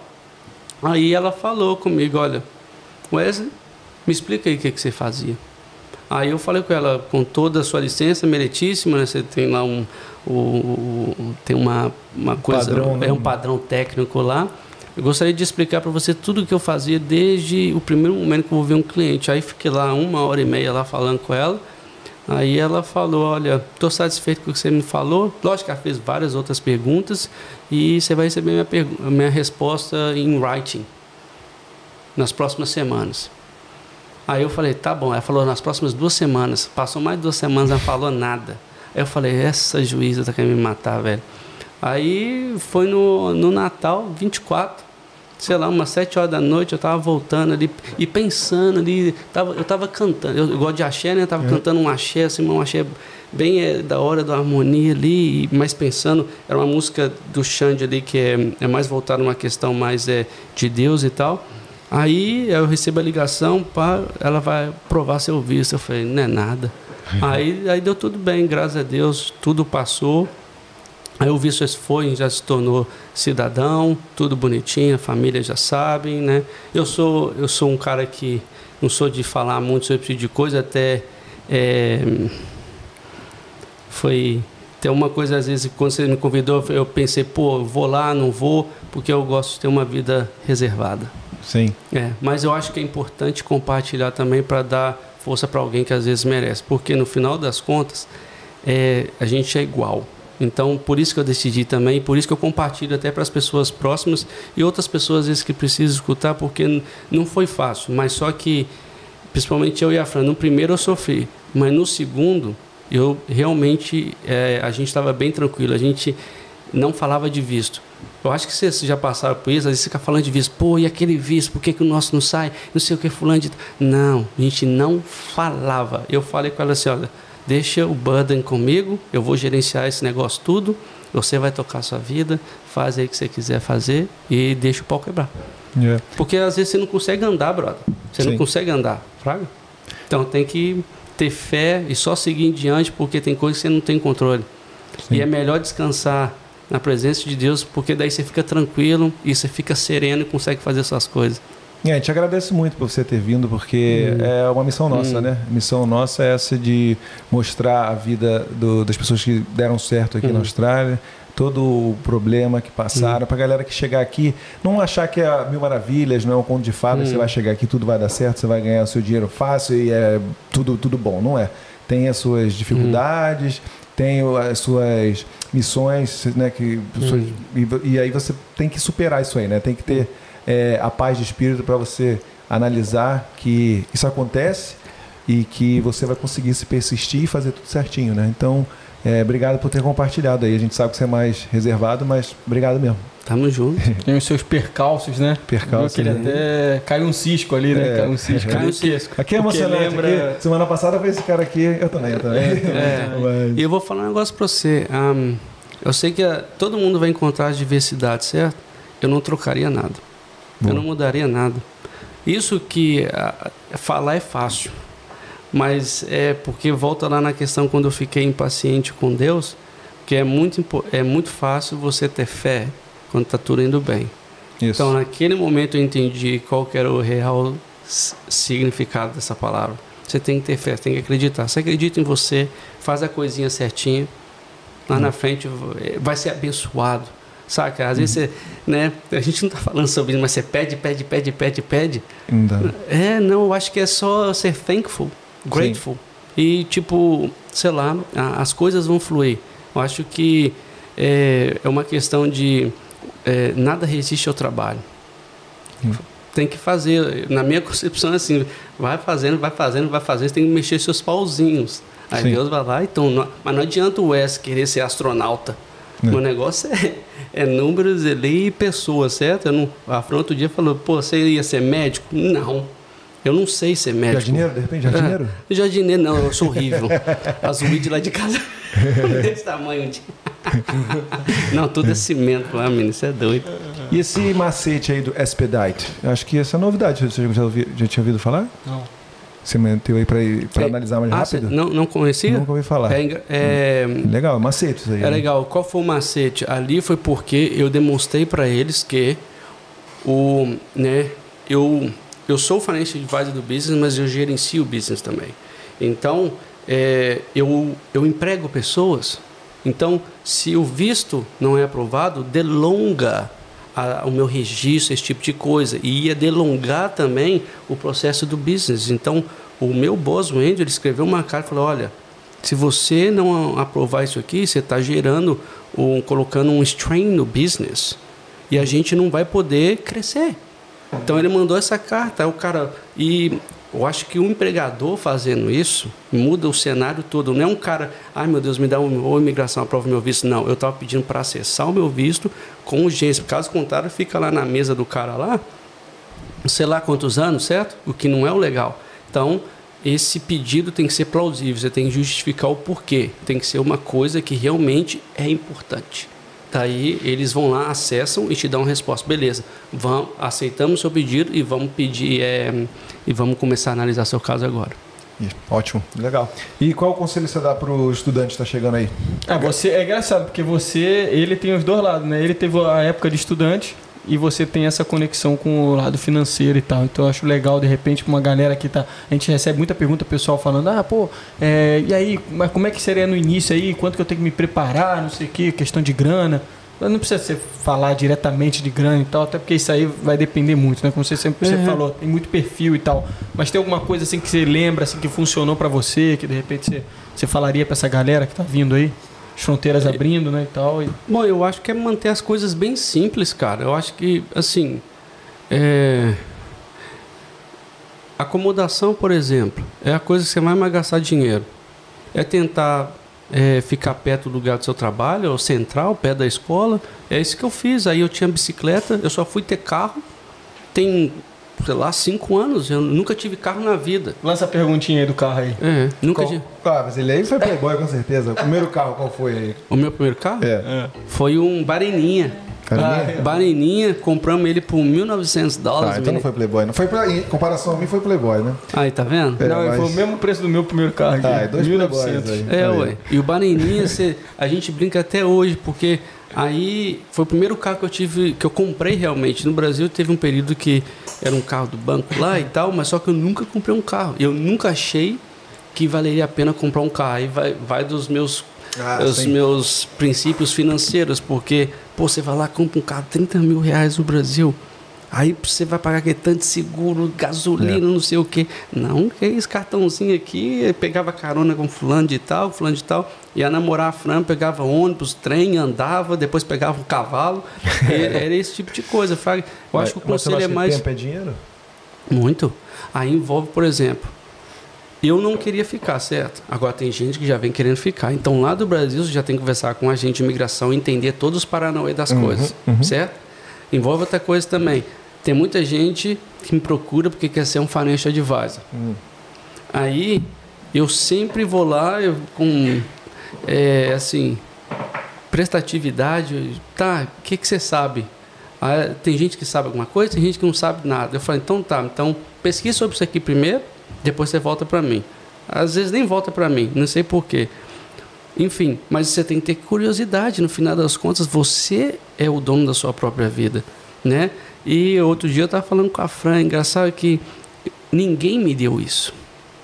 E porque ninguém me deu isso, eu acho valioso, mas parece que as outras pessoas não veem o valor disso. Eu não cobro, né? Eu estou até pensando em começar a cobrar para ver se alguém vê valor, uhum. porque tem um brasileiro já trabalhando comigo e ele me falou isso: olha, desde o dia que eu, que eu conversei com você, é, eu toparia fazer tipo um coaching contigo, porque você me colocou no lugar certo e ele acabou trabalhando comigo. E tem outras pessoas também que conversaram comigo e quase entraram na indústria e depois decidiram não entrar. Mas só que, sei lá, eu acho que. É... Poxa, perdi. É conselho para estudante, pô. Aí o conselho para estudante. eu acho que é ser centrado. Eu, é, eu acho que eu mesmo, eu sou bem focado, mas na, quando eu estava é, de estudante, eu esqueci completamente essa questão de, de finanças em si. Uhum. Eu acho que acompanhava, fazia meus paranauêzinhos, mas só que eu focava no que eu tinha que focar, que era na experiência e no inglês. Aí envolve é, coisas do tipo. É, é, todo mundo é diferente, mas eu sinto que quem não foca às vezes paga o preço lá na frente. Né? Ah, então é importante você dar tempo ao tempo, fazer a coisa certa. Ah, logicamente, escola não, não vai te preparar para tudo, mas às vezes você tem um pouquinho mais de dificuldade e precisa destinar um pouco mais de tempo. Ah, foi isso que eu fiz. O conselho, eu acho que seria realmente repensar o porquê está vindo, conversar com a gente de imigração se tem a vontade de ser é, de migrar permanentemente. Caso contrário, poxa, cola nos brazucas, mas também não deixa de fazer amizade com outra galera e financeiramente falando, estuda um pouquinho essas questões de né, share house, a acomodação, morar próximo, tentar fazer comida dentro de casa. Isso a gente aplica todo dia, acredito que vocês também. Uhum. Então, todo mundo tenta aplicar a mesma coisa e às vezes eu me deparo com situação de assim hábitos. Eu tenho acesso à vida financeira das pessoas. Cara, o cara lá que ganha não é generalizando, mas o cara que ganha 60 mil, às vezes ele faz muito mais do que o cara que ganha 150 porque esse cara aqui é mais focado, ele não, não tem o mesmo recurso. Esse aqui vai gastar o dinheiro, ele vai, é, principalmente o pessoal de Minas, sabe? O pessoal é, torra o dinheiro mesmo. Um, mas, bom, é o hábito deles e, sei lá, passar lá 12 horas lá trabalhando é, é um, deve ser um inferno. Um, enfim, um, mas o dinheiro é bom, né? eu acho que é, é bem particular e envolve a questão de estilo de vida. Eu cheguei, era bem tranquilinho, escola, casa, casa, trabalho, bicicletinha. Eu não, não, era de beber. Comecei a beber recentemente, assim, tomo um golinho de, de uma Smirnoff Ice ali, é. uma coisa, um vinhozinho de vez em quando com steak, mas não gastar dinheiro com nada. Só basicamente a minha comida mesmo, e o valor é basicamente o mesmo, mesmo, mesmo contando inflação. Mesmo dinheiro que eu gasto hoje, nós dois era o dinheiro que eu gastava no passado sozinho. E se for casal, ainda é melhor ainda, que um ajuda o outro, né? Aí o combined income ali fica bom e rapidez. É outra coisa importante também. Às vezes o cara ganha, por exemplo, 40 mil e a mulher também ganha 40 mil. Aí você fala, eu ganho só 40 mil. Não, vocês ganham 80. O que, que vocês vão fazer? Aí dá para fazer alguma coisa. É o combine de campo, você ganha 80. Sabe uma coisa interessante que eu estou fazendo nos, próximos, nos últimos dois anos? É o seguinte: eu encontro com um cliente, daí eu faço o que eu chamo de Financial X-Ray. Você vai no GP, você precisa de um diagnóstico, certo? Daí vou lá Financial X-Ray, aí eu pego as informações do cliente, tudo, tudo, aí eu faço um cash flow. Aí eu pego o income, menos as despesas e tax. Daí, o que, que eu tenho? O surplus, o que sobra no fim de tudo. Mas só que eu pego o surplus anual. Aí as pessoas se espantam. Eu falo: olha, você tem 60 mil dólares aí, todo financial aí. O que, que você está fazendo com ele? Aí um olha para o outro ali, ó. Eles nem sabem. Hum. Quando você pega por mês, você acha que é pouquinho, é 5, né? Hum. Mas aí, 5 todo mês no ano ali é 60. Aí, tá, aí ah, a gente não tem muito dinheiro, aí vai gastando ali hospitality, uns negócios bobo. Quando vai ver é 60 mil dólares. Mas só que eu não estou aqui para julgar, eu sou moço. Olha, você tem 60 mil. O que, que você quer fazer com esse dinheiro? Daí a pessoa já Muda dá o um clique ali e já. Então, Wes, vamos fazer aquilo, aquilo, aquilo, aquilo. Porque caso contrário, você não vê para onde o seu dinheiro faz, certo? Sim, é, é curioso, até porque essa galera de hoje em dia que está vindo uhum. para cá tem grupo de Facebook. Então, porra, galera, só entrar lá, dar uma pesquisadinha, você uhum. vai ver preço de share house, você vai ver preço de apartamento e tal. Tem um aqui na Austrália, né? Então, compartilha, manda para os amigos aí, a galera vai ter muito acesso também. Sim. Então, hoje em dia, a informação está muito mais acessível, né? Para a galera que quer vir para cá. Hoje em dia, você consegue acomodação super de boa, cara. Em 2012, eu morava na St. George Terrace, o aluguel era mil dólares. Porra, por mês? Por, por semana. Como, como assim? Por semana. É isso mesmo, tá certo. Quantas pessoas? Ah, mas aí a gente dividia, ah, né? Tá, tá, tá, tá Teve um dia que tinha 12. Ah, tá pra cada um. Ah. Não, tô não e era dois quadros, dois quadros, dois banheiros. Caraca. Antes, antes da frente chegar. Alguém dormia no banheiro? Hã? Alguém dormia no banheiro ou não? Não, mas eu, eu, eu, eu dividia. Eu di, dormiu no banheiro? Eu uhum. dividia quatro, eu já dividi quatro até casal. Ai, porra. Boa, essa daí foi. É, brabo. brabo. É. E esse mano de, de anotação aqui, o que, que tem aí? Não, não, não, não, só, só foi algumas coisas que pra gente dar uma pinceladinha e tal. Eu, por o que você falou aí, só para dar um, uma, um summarize assim, né? Então, na verdade, hum. não tem uma quantia mínima que você fala, pô, tem uma graninha, mas eu tô até com vergonha de procurar um financial advisor. Tem isso ou não tem? Não. Assim, é, eu sou bem honesto, eu vou sempre conversar com todo mundo. Ah, tem muito financial advisor que cobra, mas eu não acho justo. Eu acho justo quando eu consigo fazer alguma coisa, mas antes de fazer uma coisa, eu preciso entender o que, que a pessoa tem, o que, que ela quer atingir. Daí eu falo, olha, não, acho que não vai valer a pena, porque aí sim eu vou falar, pô, o meu serviço para gerenciar o business e, e, cobrir o custo operacional e fazer a coisa certa é X valor. Então não vai compensar fazer. Uhum. Aí eu meio que falo, olha, não, é, você tem algumas opções. Se for uma coisa de supo, olha, meu top 3 é XYZ. Dá uma pesquisada. Mas eu não posso te dar um advice. Um, um exemplo, por exemplo. Uhum. Um, e eu acho que vai, vai variar muito do, do valor que eu vou acrescentar. Se eu não ver valor, nada. Mas tem pessoas que realmente me procuram que eu falo, olha, você não está preparado ainda. Ou não é necessário fazer nada agora. Tipo assim, a pessoa está é, querendo investir, tem 10 mil dólares aí quer investir. Mas só que ela quer gastar o dinheiro em 12 meses e quer ir para o Brasil e gastar o dinheiro. Eu falo, olha, eu acho que eu não sou a pessoa certa para você, porque se a gente coloca o seu dinheiro no mercado, eu não posso prometer que você vai tirar 15 mil em 12 meses, certo? Então, um, o, meu, o meu role é mais é, é, no longo prazo, de ter certeza que aquele dinheiro vai trabalhar para você. E se parar para pensar, se o seu gol já está tão perto, você não pode investir seu dinheiro. Porque hum, a, a chance de você perder dinheiro vai ser muito grande. Muito grande. Você não sabe o que vai acontecer na economia. Se você já tem os 10 mil que você precisa, Para que você vai investir? Curto prazo. Aí você, logicamente, você pode colocar nesses aplicativos, Race, uh, Spaceship, Spaceship um, Cryptocurrency, mas só que aquele negócio, eu sou liable basicamente por você, então eu não vou é, te dar esse conselho. Se você quiser, você vai lá e põe, mas por conta e risco. Pode ser que dê boa, pode ser que dê ruim. E, por exemplo, criptomoedas, você põe 500 dólares lá hoje, amanhã pode ter 2 mil mas também pode ter 200 dólares. É. Então, achievement é o que é, move o financial advisor. Entendi. Consistência, análise. Consistência, análise. Vai lançar mais uma para fazer aquele tripé. Tripé. tripé. Consistência, análise, Não, perseverança oh. e inteligência. Aulas. Au... Que Cara, isso? Quatro, aulas. Fazer aulas. pesquisa ou não? Vamos fazer pesquisa. Vai, vai. Quanto tempo você acha que a gente está aqui nesse, pa... nesse papo aí? Duas horas e meia. Três horas e Você é doido? Ah, por isso que ela quase caiu ali já. Ah, tá com fome, né? Eu também. Não, papo top, hein? Aulas, aulas cria. Aulas. Você é doido? Muita coisa boa. Você dormiu aí, né? muito Você bom, também, muito né? bom, cara.